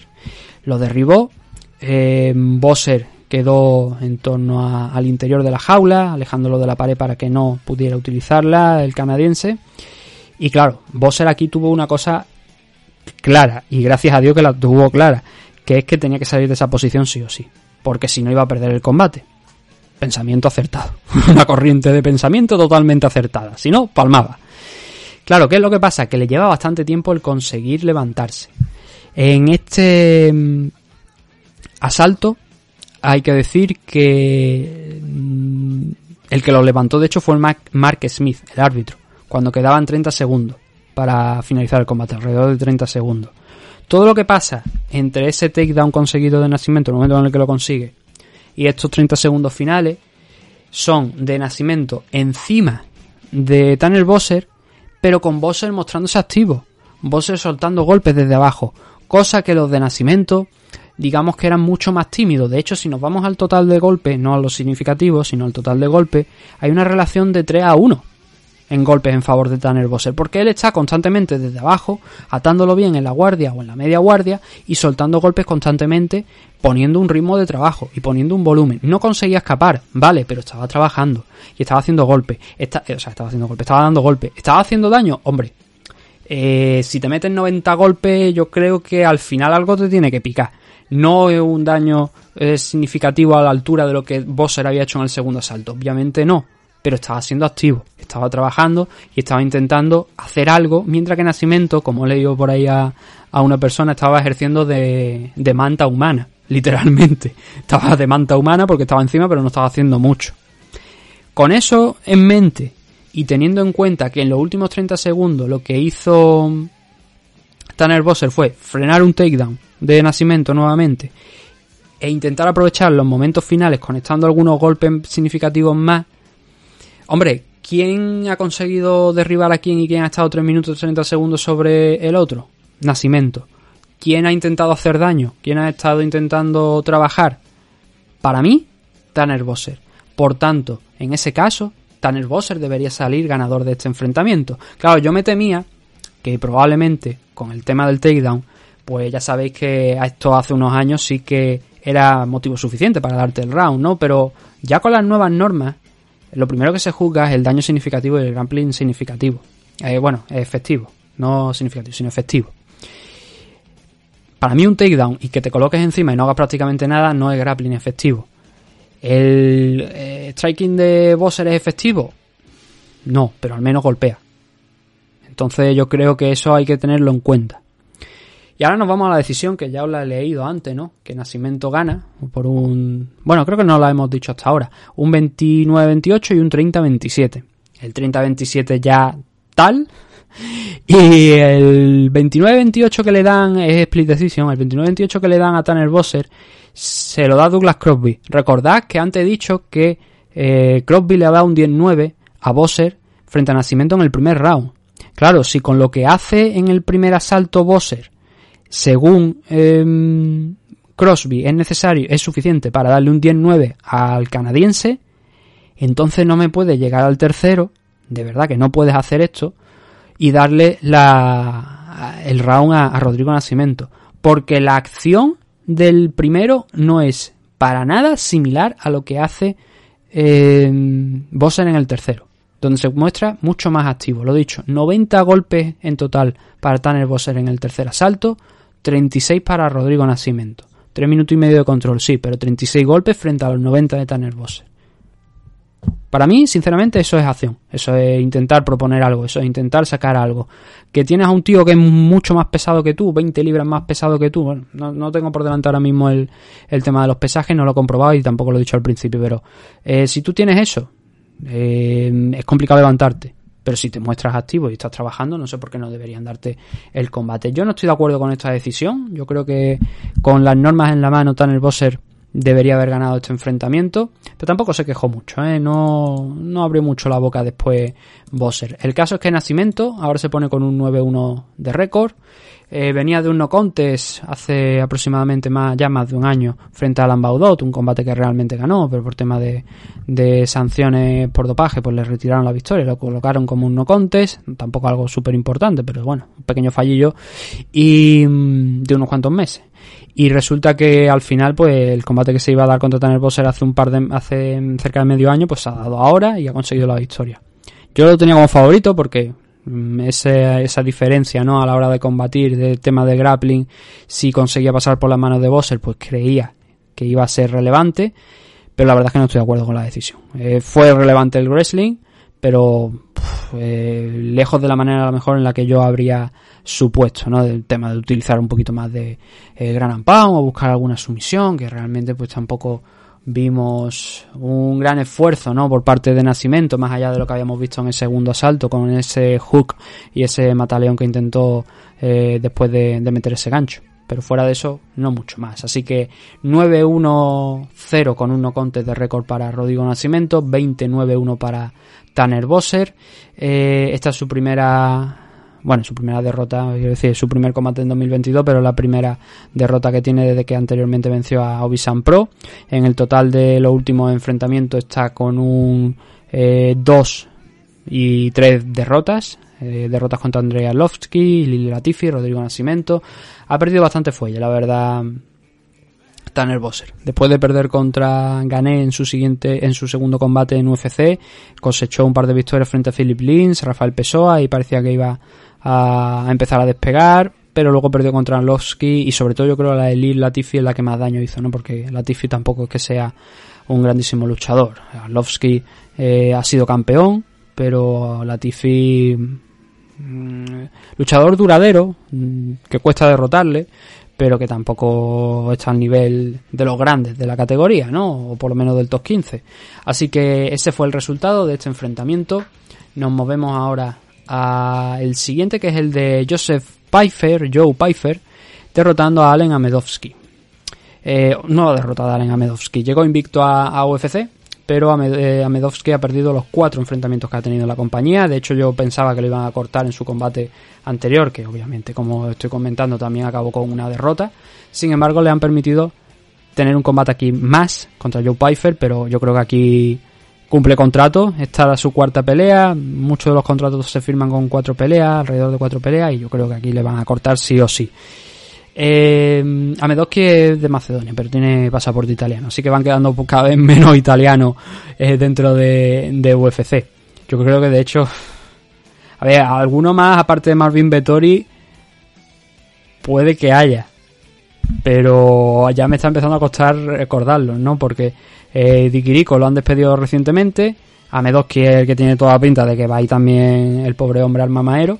Y, y entonces eso nos deja con Vettori y a lo mejor puede que haya alguno más, pero que ahora no estoy recordando. Ya ahí no me voy a meter porque ya la memoria no me daba tanto. Y bueno, sobre el combate en sí, pues lo que os digo, no mucho que decir, ¿no? Porque mm, le noqueó en 3.55 el primer asalto, pero la verdad es que Amedovski tampoco supuso mucha amenaza, de vez en cuando iba sacando algún golpe, pero el centro lo tuvo Pfeiffer y Amedovski se quedó en una posición un poquito más de contragolpeo, pero no dio esa sensación de, de que Pfeiffer realmente fuese a caer en esa trampa, porque iba midiendo mucho los golpes, iba con mucha paciencia encerrándolo poquito a poco, y cuando estaba ya más cerca de la pared era cuando ya apretaba un poquillo el gatillo, pero aún así no mucho, ¿eh? No tampoco vaya a pensar que Pfeiffer en cada ocasión en la que Amedowski estaba encerrado contra contra la jaula automáticamente lanzaba los golpes. No, le costó la verdad llegar a esa situación, iba midiéndolo muy bien, pero al ver que Amedowski no está, digamos, reaccionando mucho, que muchas de las manos suyas eh, iban al aire, que a veces miraba incluso cómo le lanzaba los golpes y no respondía, pues entonces ya Pfeiffer se vino un poquito más arriba. Eh, in- intentó en algún momento acercarse en el clinch, pero realmente ese suelo que yo esperaba de Pfeiffer no, no salió en esta ocasión.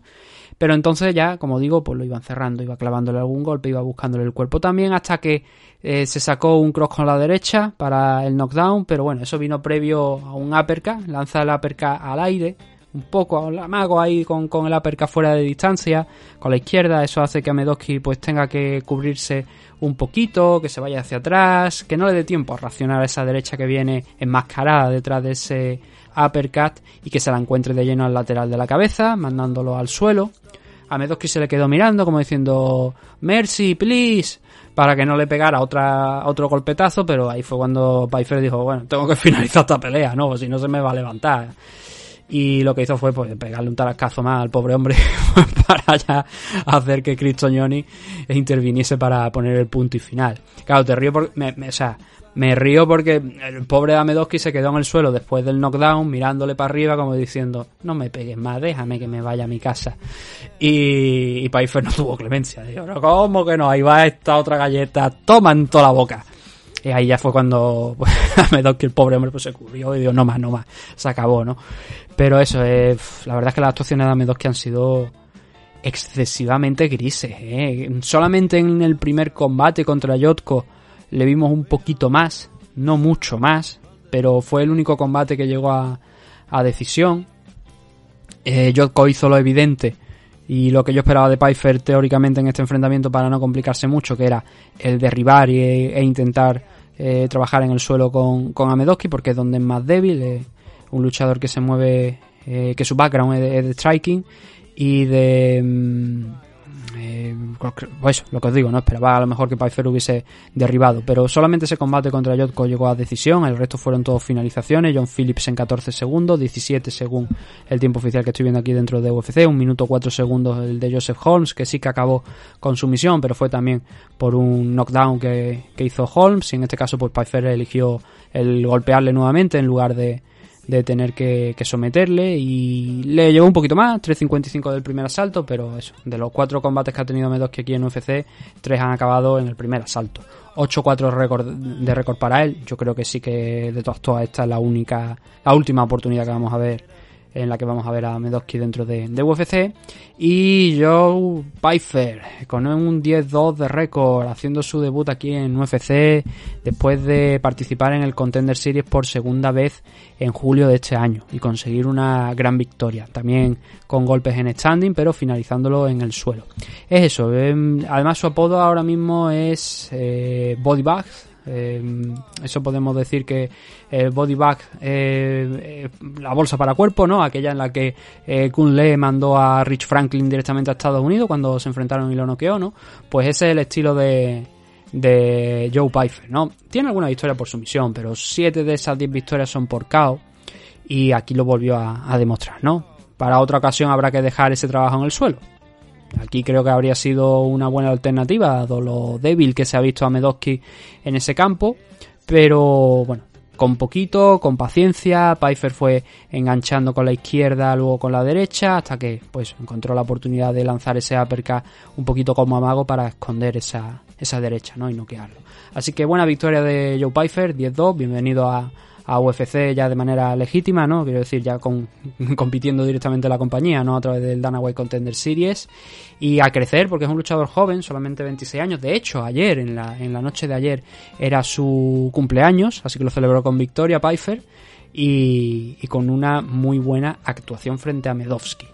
Yo creo que también lo pusieron un poquillo para que se soltara, ¿no? Porque yo es que lo siento, pero Medoski no, no, no ha cuajado aquí dentro de, de UFC. Y eso que venía de pelear en Bellator también, y allí sí que había encontrado la victoria, pero bueno, se han torcido mucho las cosas para Medoski en, en la compañía. Y cuando vas acumulando derrotas como esta y derrotas duras, también hay que plantearte el qué quieres seguir haciendo, ¿no? Aquí en, ya desde luego no en UFC, pero si quieres continuar en esta en este mundo de las MMA, yo creo que sí, yo creo que puede continuar, ¿no? Pero sí que es verdad que con este esta carta de presentación ahora en su regreso a lo que es la agencia libre es difícil el justificar que alguien lo firme por el momento, pero bueno, eh, algo siempre habrá para ahí- por ahí para él. We are the Sultans. We are the Sultans of Swing.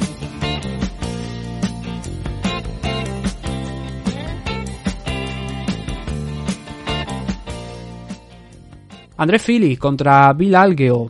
Eh, a ver, tengo la sensación de que realmente eh, entre que gana el hombre correcto y que tampoco no vimos un muy, o sea, un combate que fuese fácil de puntuar. Vamos a dejarlo ahí. Para a mí este este enfrentamiento el de Andrés Fili contra Algeo no me parece un combate para nada fácil de puntuar. Eh, hay que ir pero vaya, asalto por asalto es poco. Yo creo que hay casi que acción por acción. Porque Algio golpeaba más, pero el problema es que Algio golpeaba más, sí, pero con las low kicks. Constantemente. Muchas más low kicks que golpes a la cabeza. Hasta que en el eso en el primer asalto. Ya en el segundo lo empezó a mezclar bastante más. Pero, uf, claro, cuando haces tan poco eh, más allá de esas low kicks que si fueran low kicks de clásicas de Muay Thai, de estas de las que tú te ves, no sé, un Edson Barbosa, un José Aldo, ¿no? En su pleno apogeo de, de soltar las low kicks que te marcaba la pierna, que se lo pregunté a Uraya Faber, y dice, "Bu, bueno, venga, vale, te lo compro, ¿no?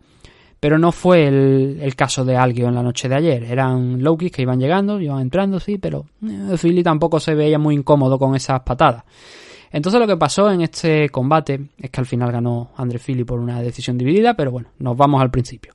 Philly presionando pronto a Algio. Algio con una stand de karate así, medio de lateral, eh, guardia abierta, con Philly eh, ocasionalmente pues yendo ahí a, algún cambio de guardia para intentar cortar el movimiento de, de también volverlo más impredecible, lo que hemos visto antes por ejemplo en, en alguno de los otros no, aquí no, en el main event, en el main event es donde se ve algo similar, ¿no? Pero la estrategia de Philly es esa de ir avanzando y saliendo a los laterales conforme va avanzando y soltando los golpes y sumar puntos, ¿no?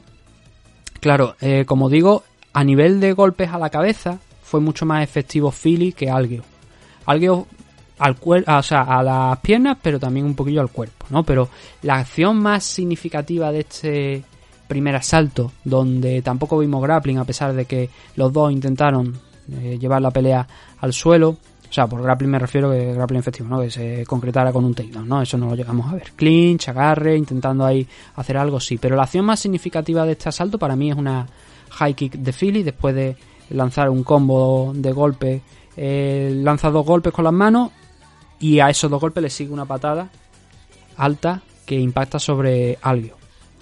Eh, persigue a Algio porque claramente la ha dejado tocado con esa high kick, pero no lo suficiente como para un knockdown, ¿no? Entonces lo que hace Algio es eh, meter la cabeza un poquillo abajo, eso lo coge Philly para una guillotina, pero no puede llegar a tirar la guardia, ni mantenerle tampoco, ni bajarlo al suelo.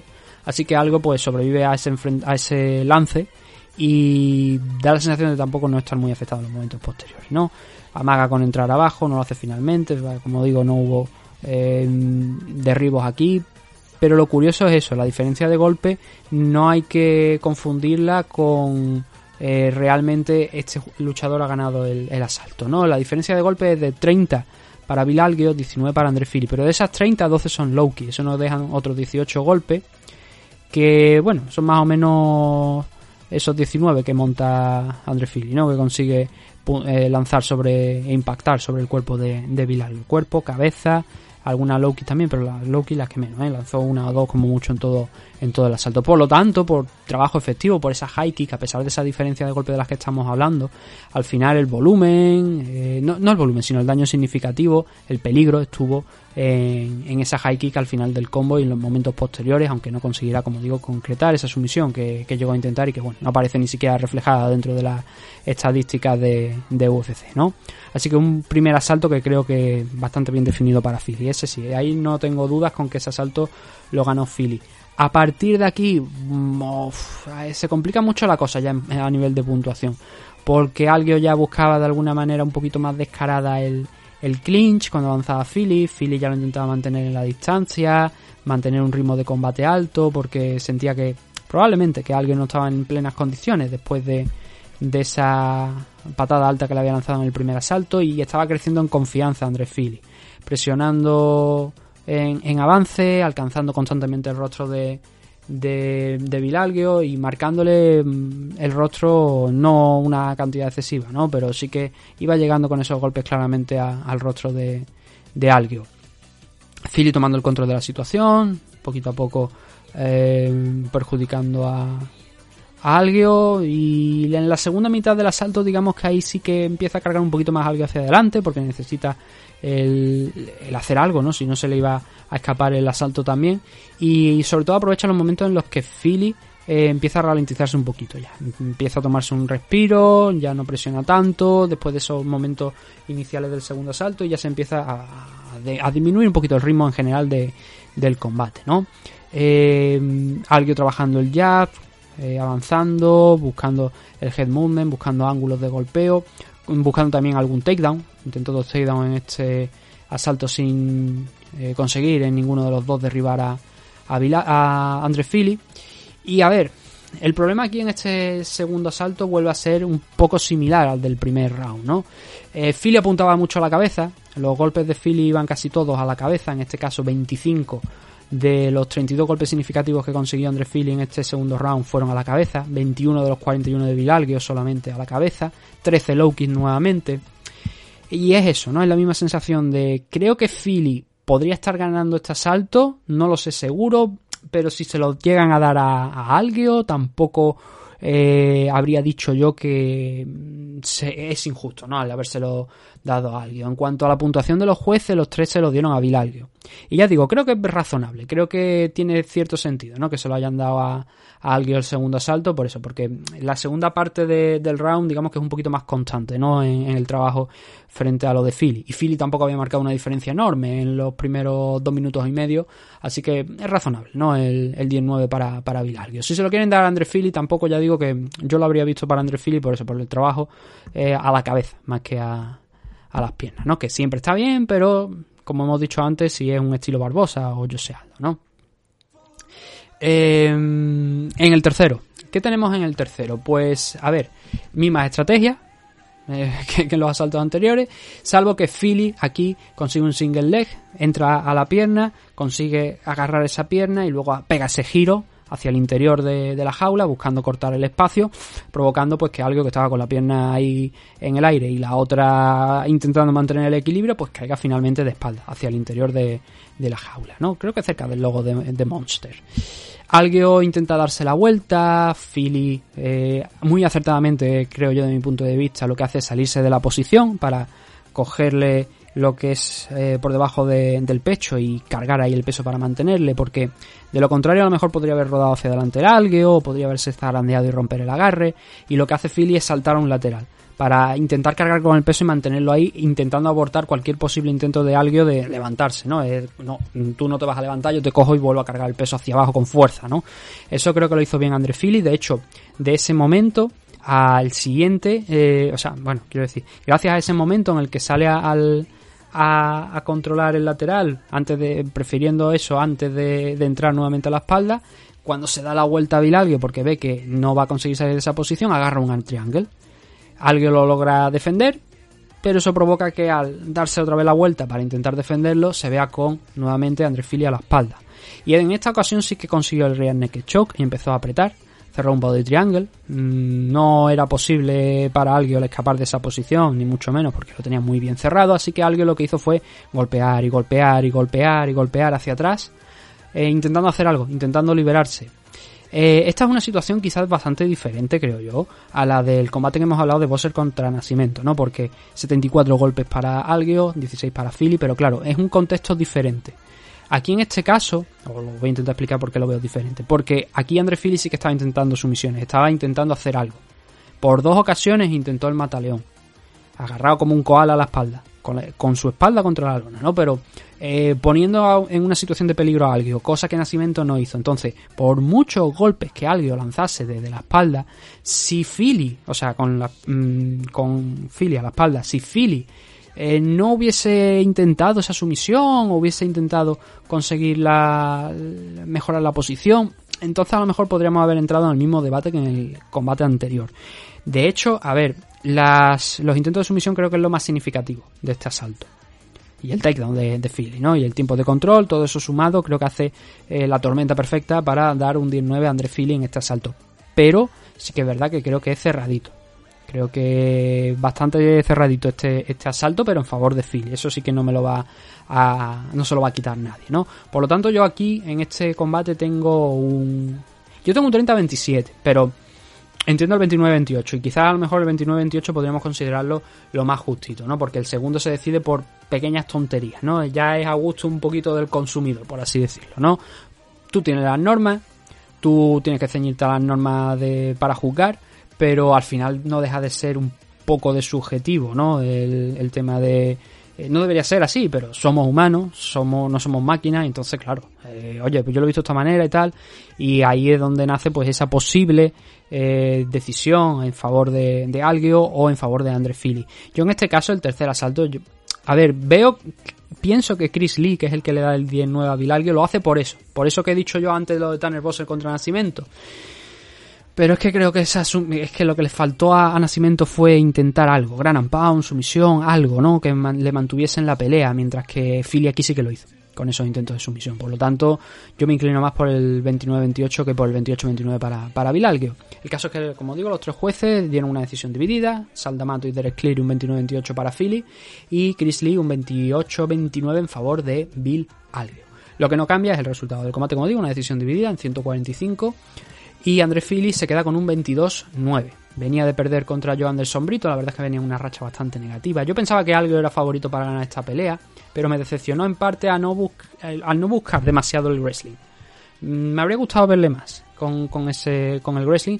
Es un buen striker, pero me habría gustado verle más intentar esa vertiente que en alguna que otra ocasión le hemos visto, que no le ha dado del todo mal resultado, pero claro, tenía también en mente que eh, Philly con la espalda contra la lona o bueno, lo vimos con ese Mataleón, ¿no? Pero eh, digamos que su jiu-jitsu también es eh, respetable, es bastante respetable, ¿no? Así que tenía esa duda, ¿no? Creo que era un combate bastante complicado de eh, elegir un ganador y al final hemos visto que ha sido también complicado de decidir el ganador a la hora de jugar el combate, pero eso, esa es la victoria de Andre Philly que como digo la necesitaba porque venía de perder contra Joan de Sombrito, también contra Bryce Mitchell, tenía un no contest ahí entre media contra Daniel Pineda por un eye poke eh, que provocó que se fue en el segundo salto, por lo tanto no se llegó a jugar el combate y necesitaba una victoria. La ha hecho aquí contra Algeo, no la victoria más convincente del mundo, pero cuenta.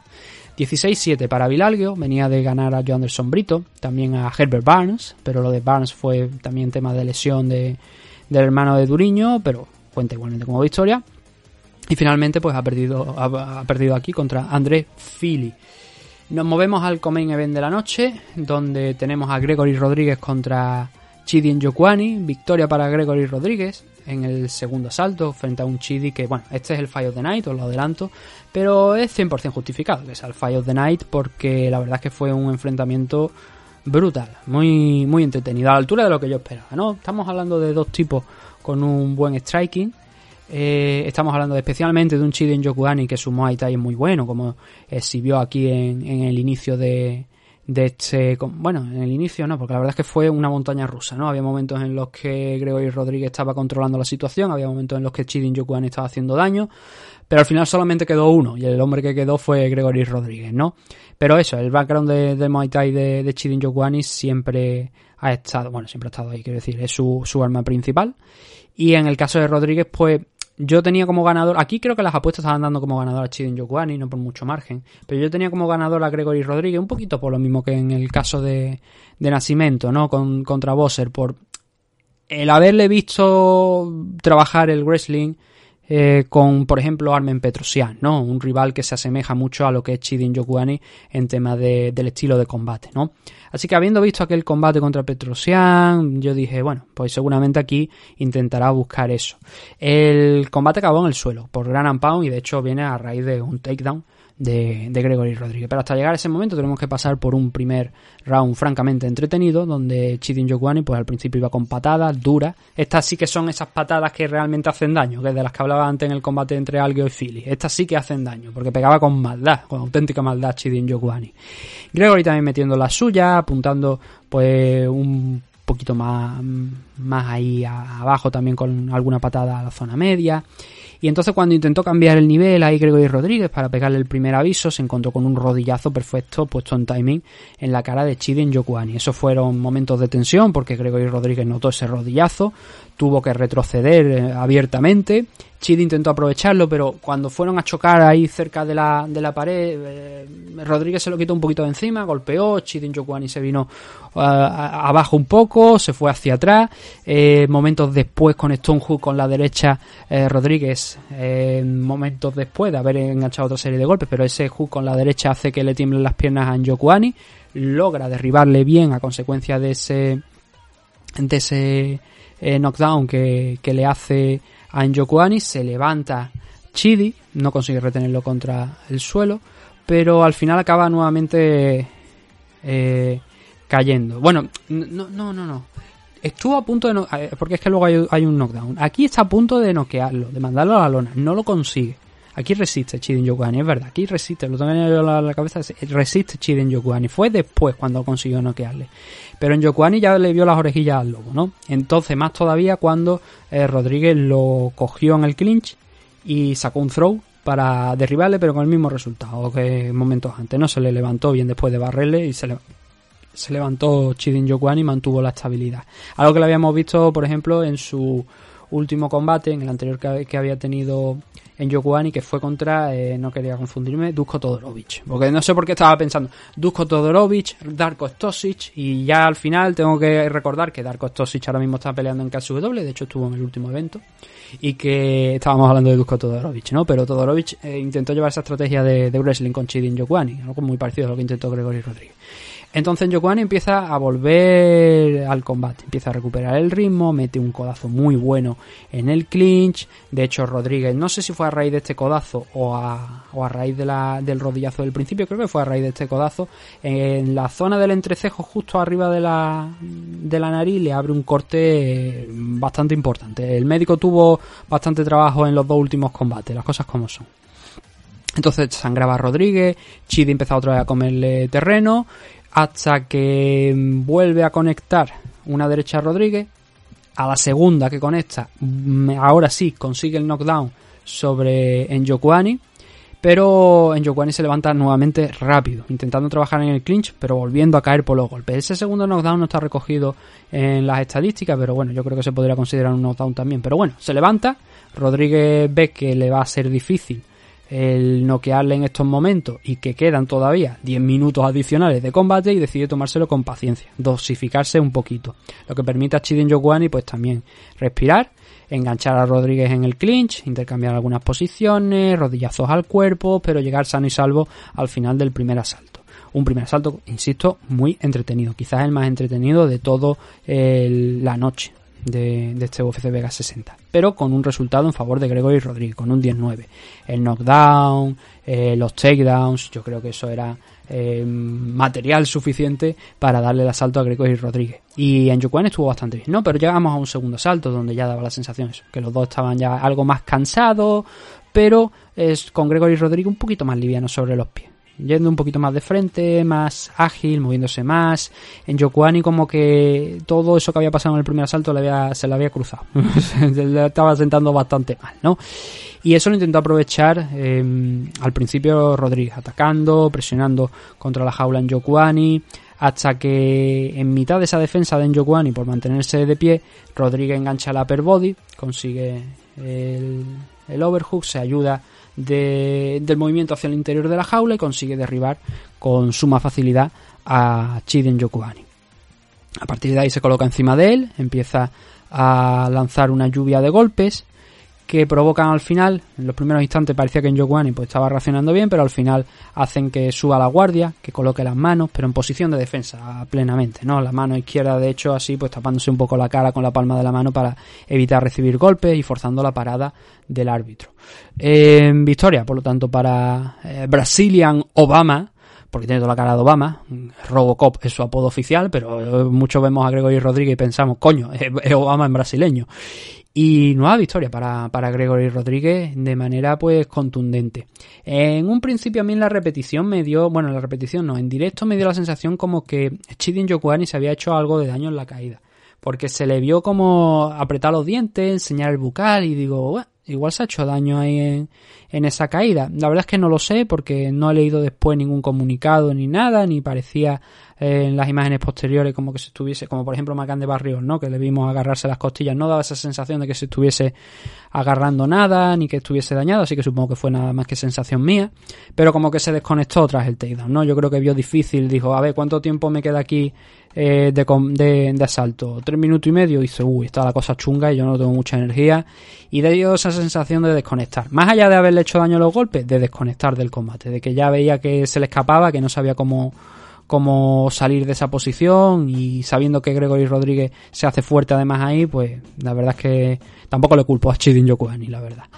Así que la victoria fue para Gregory Rodríguez con un buen enfrentamiento y con un buen takedown y un posterior eh, gran and pound para conseguir esa victoria aquí y se pone con un 13-4 de récord. Eh, solamente ha perdido un combate aquí en UFC, que fue ese que os he mencionado contra Armen Petrosian, fue una decisión dividida. E intentó la misma estrategia, en parte, que, que ha intentado, eh, o sea, que, llevó a cabo anoche, pero que no le funcionó en el caso de Petrosian, a pesar de conseguir varios takedowns. El, striking de Petrosian pues, fue muy superior, manejó bien la distancia, estuvo castigándole a toda la distancia y a todas las alturas, y eso al final le dio el, el triunfo al armenio. Así que, bueno, victoria para, como hemos dicho, para Rodríguez aquí, frente a Njokuani. Son un total de cuatro triunfos por una derrota en los cinco combates que ha disputado en, en UFC. A seguir creciendo. Es una amenaza ¿eh? para eh, varias personas de la división de 185 libras porque es un luchador bastante completo que además tiene pegada. Pero que ayer bien podría haberse dado un resultado diferente con ese primer asalto. En Jokuani se queda con un 22-8 de récord. Eh, llevaba una buena racha aquí en UFC, había triunfado en los dos combates que había disputado. Uno de ellos precisamente noqueando a Marc-André Barriol en poquito tiempo. En el segundo noqueó a Dusko Todorovic, que le planteó esa estrategia similar a la que hemos visto aquí con, con, en el caso de Gregory. Y ahora cae aquí en, en este combatito contra el brasileño.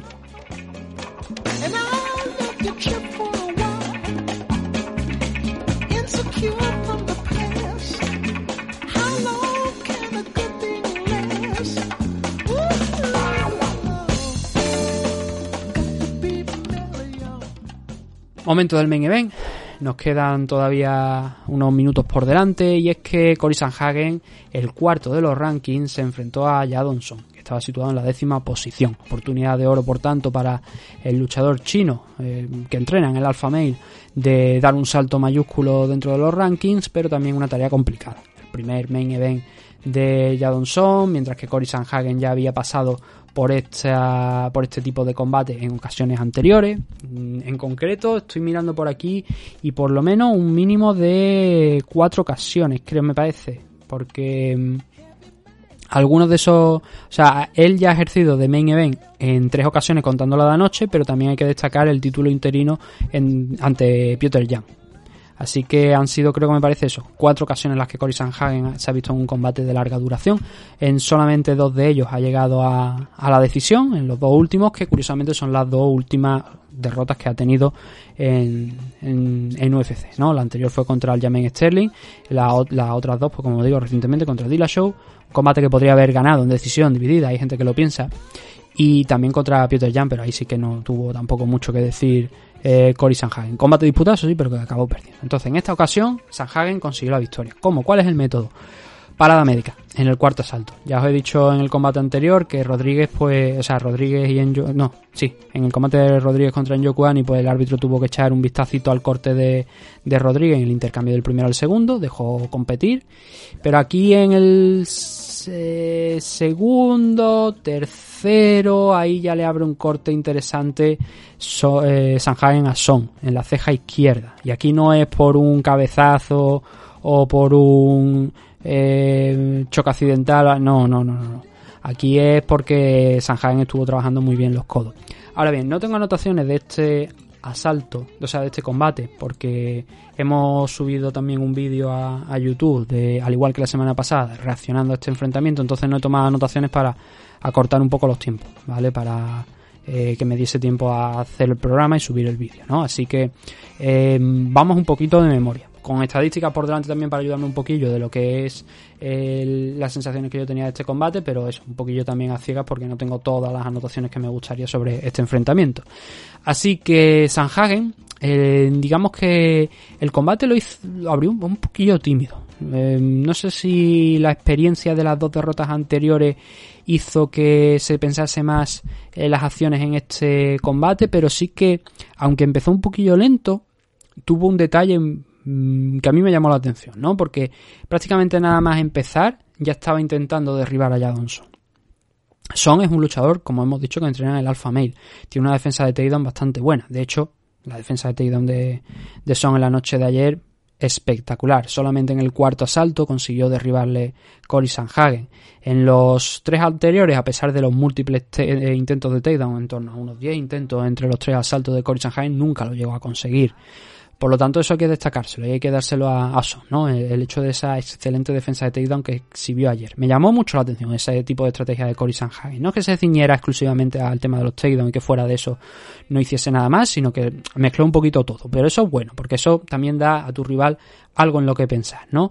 Eh, todo el mundo conocemos a Sanhagen especialmente, creo yo, por el striking, dinámico, peligroso en el Muay Thai también a corta distancia, con los codazos, como le pasó ayer en el combate a, a Son, eh, el rodillazo también, que se lo digan a Frankie Edgar cuando lo dejó seco con un jumping knee, y otros golpes a lo mejor menos ortodoxos, ¿no? También fuera ya de lo que es el Muay Thai, y esas son las grandes fortalezas de Cory Sanhagen. Un tío muy dinámico, un tío que va constantemente cambiando de guardia como hizo ayer con el chino, y que eso lo utilizaba pues al estilo Dillashaw, ¿no? Avanza, te suelta dos golpes, sale un lateral, y cuando tú intentas contrarrestar con ese golpe ya no está ahí, pero ya lo tienes en un lateral y tienes que poner el ojo ahí porque sabes que si no viene otro golpe más. Eso lo anuló bien Son, ese tipo de estrategia, a, rato, eh, con la presión. Yendo de frente, intentando avanzar. En el primer asalto, de hecho, lo hizo bastante bien, parando esos takedowns e, envalentonándose también, yéndose a comerse un poquito a, a Cory Sanhagen. Consiguió derribarle en el primer round Jadon Son, luego en el cuarto también lo llegó a hacer eh, por un instante, eh, pero sin tampoco ser especialmente relevante ese trabajo en el suelo. De hecho, en el primer asalto, cuando Son consigue eso, eh, Cory, digamos que le mete ahí una, la pierna izquierda por encima del hombro derecho y dice, bueno, aquí está la amenaza del triángulo, ten cuidado, porque yo me muevo también bien con la espalda contra la lona y te puedo sorprender, ¿no? Que esto no va a ser tan cómodo. Así que Son eso, cuando lo vio con las cosas iban ahí en, ese, en esa línea, digo, no, yo peleo arriba. Y otras cosas que hizo bien Jadon Son a lo largo del combate fue el hook con la izquierda, luchador diestro, carga con la mano derecha fuerte, e iba metiéndole chest hooks constantemente a, a, a Cory Sanhagen. Entraban bastante bien, ¿eh? Eh, pegaba el pasito hacia adelante, saltaba con, con la mano izquierda por fuera y le entraban a, a Sanhagen. Eh, y eso fue prácticamente bread and butter, que se dice, ¿no? En, en inglés, ¿no? El, pan y la mantequilla de, de Jadon Son a lo largo de, este combate.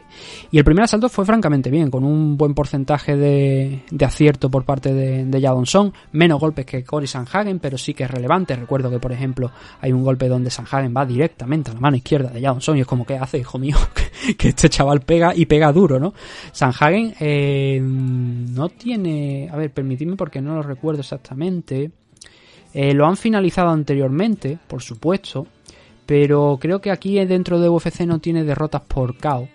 Eh, solamente una sumisión frente al, Jermaine Sterling, que creo que me parece que sí que fue producto no de un knockdown, sino de un rodillazo que se comió y que... O no, ese fue contra Moraes, ese creo que fue Sterling contra Moraes.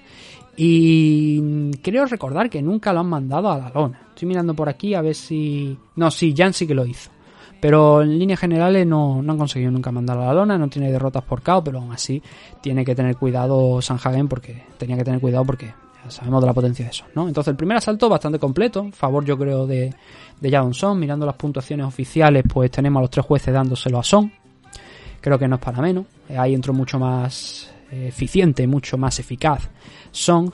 En el segundo ya ahí la cosa, pues digamos que se empieza a igualar un poquito, ¿no? Cory Sanhagen empieza a utilizar un poquillo más el Muay Thai, empieza a meter codo, creo que es en el segundo asalto donde se produce ese corte, debería haberlo tenido apuntado porque es un dato relevante, pero creo que es en el segundo, donde se produce ese corte, enganchan en el clinch, suelta un codo en, una- en una de esas oportunidades en las que eh, intenta derribar a Jadon Son, y ese codo abre un corte interesante sobre el rostro de, de Son. Ya cerraba esa distancia Sanhagen, ya iba castigándole eh, con los codos tanto en esa corta distancia como cuando Son intentaba avanzar. Era una forma que encontró Sanhagen de frenar a Son. Bien fuera, eh, digamos, en- con los codos en horizontal o bien fuera con el antebrazo en vertical hacia adelante, intentando golpear con esas dos, eh, de esos dos modos, ¿no? Con ese- esos dos tipos de, de codazo Cory Sanhagen. Algún rodillazo volador también, patatín patatán, pero ya digamos que Sanhagen iba también no solamente a corta distancia y frenándolo con los codos, sino que ya iba utilizando el jab, iba también cambiando de guardia, a pesar de no funcionar en la tarea del wrestling, pues conseguía conectar esos golpes en el clinch y digamos que iba sacando un poquito ya de, de puntillo a Son, que ya ese corte yo creo que lo puso un poquito nervioso.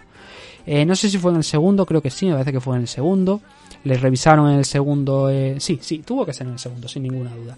Le revisaron el corte, el médico ya empezó a hablar un poquito con Jardín, le dijo, bueno, venga, vamos a salir a- al otro asalto, vamos a ver, pero hay que estar atento porque ese corte la verdad era bastante feo. Ceja izquierda, bastante pronunciado, bastante abierto, conforme iba pasando el combate se le iba abriendo más.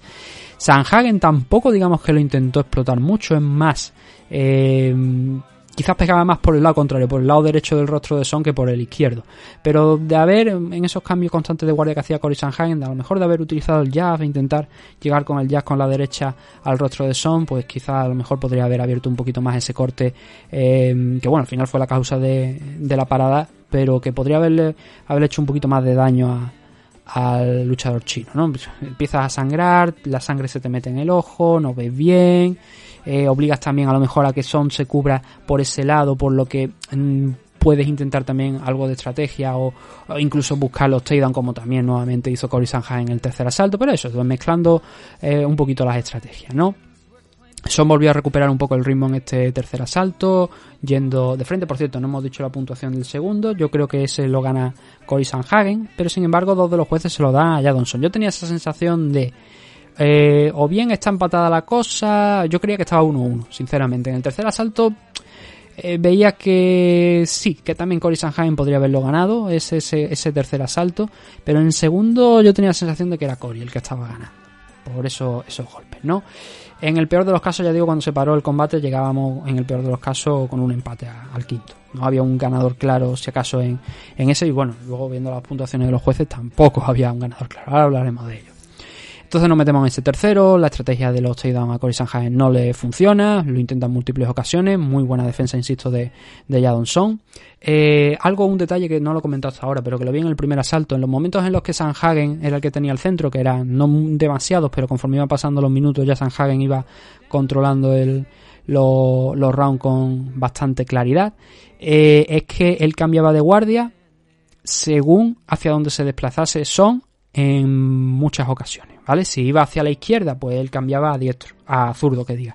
Si veía que se movía hacia la derecha, volvía a la posición natural de, de diestro para intentar cortar con esa mano izquierda o con esa mano derecha, según hacia donde se estuviera desplazando, el movimiento de, de Jadon Son, e intentar fijarle. No es algo que fuera especialmente importante porque, insisto, eh, el que estuvo presionando y el que estuvo dictando un poquillo lo que era eh, hacia dónde iba el combate era Jadon Son, a pesar de que Cory Sanhagen pues, estaba con, eh, casi siempre yendo hacia atrás, pero soltando los jabs constantemente, metiendo mano, e iba sumando muchos puntos, ¿no? Lo mismo que había hecho en, en el segundo asalto, lo hizo también en el tercero, pero incluso abriendo una brecha más, no en la cara de, de Jadon Son, sino en el número de, de golpes significativos, en la diferencia de golpes significativos en su favor.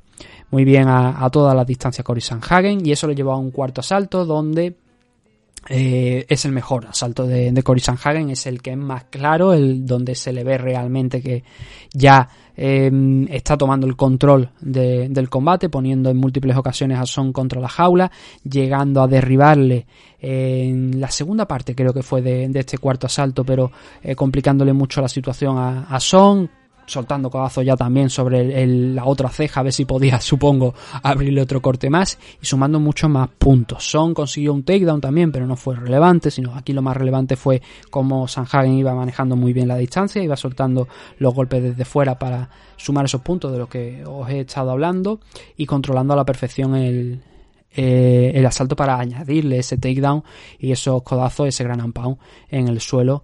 Y entonces cuando llegábamos al intercambio del cuarto al quinto, ¿no?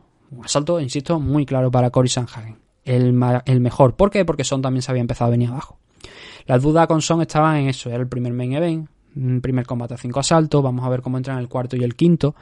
Y creo que la mecha se le acabó saliendo del tercero. Ya se le empezaba a ver un poquito en el tercero más molesto y en el cuarto ya ya hay tiro de experiencia y de veteranía a Cory Sanhagen para hacer lo suficiente, ¿no? Para tranquilizar ahí las cosas, no correr eh, riesgo alguno y llegado el momento, pues finalmente conseguir ese takedown importante, takedown Salvador, el único que consiguió, bueno, Salvador, eh, takedown para controlar. El único que consiguió, insisto, en, en todo el combate. Y en el intercambio del cuarto al quinto, el médico mira y ya le había advertido en el tercer asalto a Jardín de, a ver, cuida con este chico, eh, el corte la verdad es que se está abriendo más y ya digo, es un corte importante. En la narración, en lo que he hecho de la reacción en YouTube, lo digo, yo lo estoy viendo empezando a ver muy, muy chungo y, la verdad es que no es para menos. Era un, corte muy, muy grande, ¿no? Así que ante la falta de seguridad, porque claro, eh, hay- hay un detalle, mira, que por ejemplo Jardín le advirtió a, a Sanhagen cuando estaba en el suelo en el cuarto asalto de eh, ten cuidado, no metas la mano en el corte de, de Jadonson, ¿no? Porque le puso la mano en la cara, pero claro, ahí se te puede escapar el dedo, meterle el- los dedos en el corte y eso no se puede hacer. Eso obviamente está, está prohibido, ¿no? Así que fue una buena advertencia de Jardín. Y, eso, eh, parada médica. Parada médica, victoria para, para Cory Sanhagen. Son, pues claro, un poquillo de disgusto, lo podéis imaginar, pero la verdad es que el combate ya estaba yendo cuesta abajo para, para Cory Sanhagen y ese eh, cuarto asalto, lo único que vino a confirmar es eso, el enorme trabajo que estaba haciendo eh, Sanhagen en los momentos previos a la parada médica por ese corte, ¿no? No hubo quinto round. Así que victoria para Cory Sanhagen, 15-4 de récord para él, no pierde comba, era fundamental, o sea, perder para él este combate habría sido una putada mayúscula, me voy a permitir la, la licencia porque es que habría sido la tercera derrota consecutiva, pero lo peor de todo, habría sido una derrota contra Jadon Song. Decimos los rankings, y eso hubiese pesado mucho. Aún así, eh, Jadon Song hay que tener en cuenta una cosa, solamente tiene 24 añitos. Y ya ha disputado bastantes combates en UFC, 19-7-1 de récord para él. Venía lanzado, con una racha de tres victorias consecutivas, noqueando a Marlon Moraes en marzo de este año. Y esta era su prueba de fuego. Este era el rival más importante que ha tenido hasta ahora eh, Jadon Song. No lo ha superado, no ha hecho mal combate tampoco. La derecha entraba dura, la izquierda hacía pensarse las cosas en bastantes ocasiones a Cory Sanhagen. Y como hemos visto en las puntuaciones de los jueces, entrando a este quinto round, teníamos a dos de los jueces, a Derek Cleary y a Saldamato, con un 38-38. Eso quiere decir que todo se habría decidido en este último asalto. Visto cómo estaba yendo el combate, pues habría sido bastante seguro decir que Cory Sanhagen habría ganado la decisión.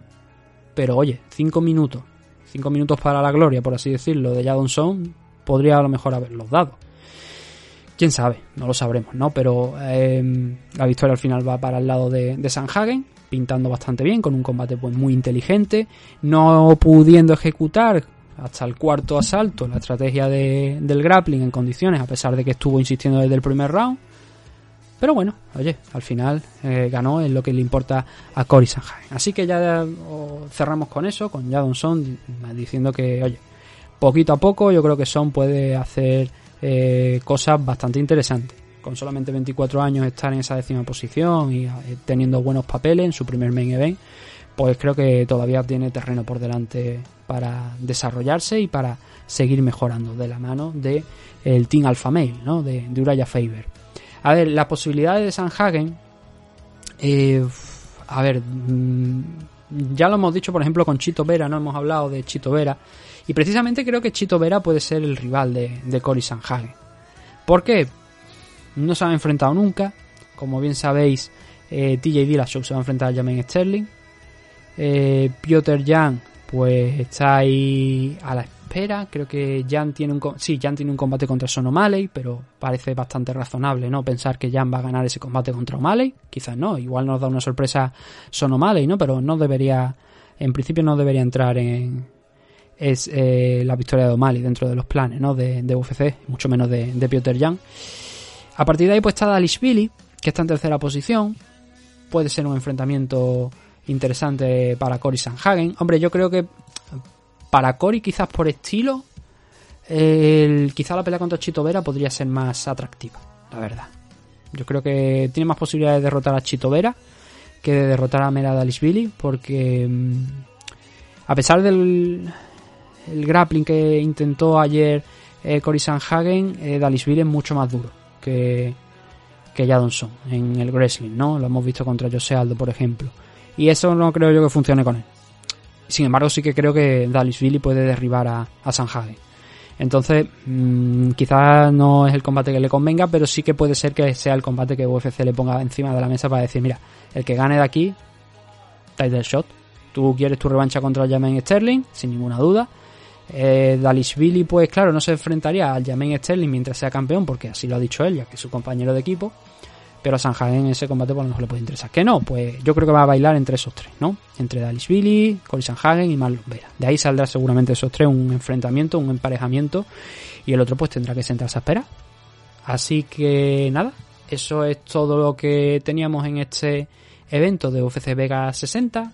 Entretenido, completito, tampoco una locura. Pero bueno, había pelea con cierto renombre, de luchadores porque conocemos todos, pero que obviamente no están ni siquiera rankeados.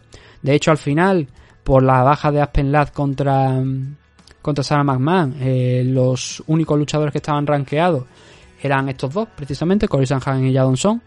Y hombre, la verdad es que sería interesante tener más luchadores rankeados también en estas Fight Night, ¿no? Pero bueno, no todo, eh, no, o sea, no puede ser todo de, esa manera. Ahora ya tenemos una pausa en los siguientes eventos. Eh, nos vamos a trasladar hasta el 1 de octubre en otro Fight Night, también nuevamente en el Apex, y que va a tener a Mackenzie Dern contra Xiaonan Yang. Eh, si este evento os ha parecido a lo mejor chusco en cuanto a nombre, eh, ese, ese evento de, de Dern contra Xiaonan Yang, eh, ahí, hombre, hay rankeados, sí, hay bastante más rankeados de momento que en esta CAR, las cosas como son.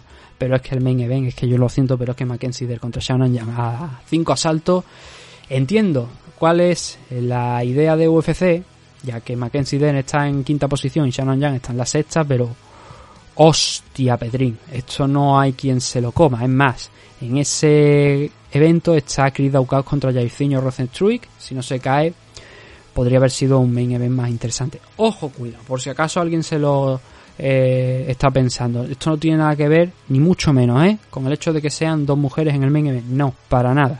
Pero es que es un combate que a mí la verdad es que no me atrae el Dern contra, contra Jan. Es un buen enfrentamiento, sí, no voy a mentir, pero creo que carece de interés. Pero como es un Fight Night, pues bueno, no pasa nada. Tendremos ese combate a 5 asaltos. Luego ya habrá que ver cómo se reestructura la cara, así que ya eso habrá tiempo por delante para hacer una previa del evento, porque ahora, como estamos diciendo, vamos a descansar un par de semanitas. Bueno, no, un par de semanitas no, una semana de UFC, vamos a descansar, pero esta semana tenemos eh, más eventos de MMA, ¿eh? No vayáis a pensar que esta semana no hay eventos, no, claro que hay eventos. Hay Bellator, hay Cage Warriors, hay eventos de Rising también, pelea Floyd Mayweather contra Mikuro Asakura, pero bueno, un combate de boxeo es de exhibición, el resultado ya creo yo que lo tenemos bien claro, ¿no? Mikuro no es rival para eh, Mayweather, pero sí que es verdad que a lo mejor es un rival más interesante que Tenshin Asukawa porque no hay esa diferencia enorme de tamaño, ¿no? Que había con Tenshin. Ahí, y bueno, por ahí a lo mejor puede salir un combate más entretenido que el de Tenshin, ¿no? Estoy expectante también por ver a ver qué sale de ahí. Pero bueno, tenemos dos eventos, como digo, de Rising, Bellator 285 y así que ya cuando vaya entrando la semana pues hablaremos un poquito de esto que veremos en los próximos días. Así que nada, lo vamos a dejar aquí, dando las gracias por habernos escuchado un día más y recomendando nuevamente que si no estáis suscritos al canal de YouTube que os suscribáis. Estamos en ahora mismo creo que son 555, alrededor de 555. Vamos a subir vídeos, vamos a hablar de algunos temas, vamos a hablar, vamos a ver si llegamos a los 600 a final de mes y a ver esta semana no, mm, porque obviamente es el AFL de Canarias y estará a full Fran Montiel con el tema, pero hay gran noticia de AFL este 20, ¿vale? Este martes 20. Veremos lo que es.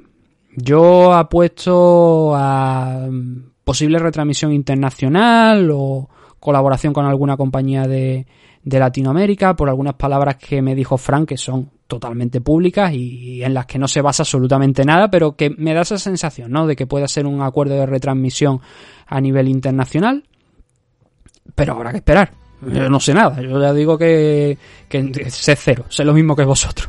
Por el momento no quiere nadie soltar prenda ahí y yo lo respeto, así que vamos a tener que esperar hasta ese martes 20 para ver cuál es esa gran noticia de, de AFL. Pero eh, esto lo comento porque quiero traer a Fran, ¿no? Fran lo vamos a traer, me ha dicho que sí, que sin ningún problema, para hablar pues de esa gran noticia, de cómo han ido los eventos de AFL, de cómo va a ir hasta el final, de algunos otros temas que la verdad están bastante candentes en el tema amateur. Yo sé que él es muy expresivo y que es muy vocal en sus opiniones y que se hace responsable 100%, por eso es siempre un auténtico placer tener a Fran hablando y vamos a intentar entrevistarle. Pero ya digo, esta semana no va a poder ser por ese tema de, de que es AFL 29, creo que me parece que la edición. la verdad es que los números no los controlo mucho, no en el tema de no sé cuál, cuál es el evento de AFL que, que va. Por cierto, este fin de semana ha habido, ayer mismo, sábado, hubo por la tarde un evento en el AFL Apex, oficialmente se llama AFL Center, yo lo llamo AFL Apex porque es la base de, del UFC Apex, ¿no? Tienen allí una nave con su eh, jaula para hacer eventos amateur y otros eventos a lo mejor, pues que puedan ser interesantes allí. ¿Para, para qué va a hacer eventos en, sitios grandes si también tiene la nave allí, no? Te ahorra esos costes, ¿no? Yo lo entiendo. Y, y hubo eventos, está en el Twitch de AFL, pero eso sí, en directo se retransmitió gratuitamente, ahora tenéis que suscribiros. Creo me parece que son 4 euros, creo, la suscripción ahora mismo a, Twitch. Y si tenéis Twitch Prime, pues incluso sale gratis, por si queréis suscribiros con, con el Twitch Prime, ver ese Amateur League que se celebró ayer. Y nada, ya así que con eso vamos a cerrar este programa dando las gracias y nos vemos dentro de poco con más MM Adictos. Hasta pronto.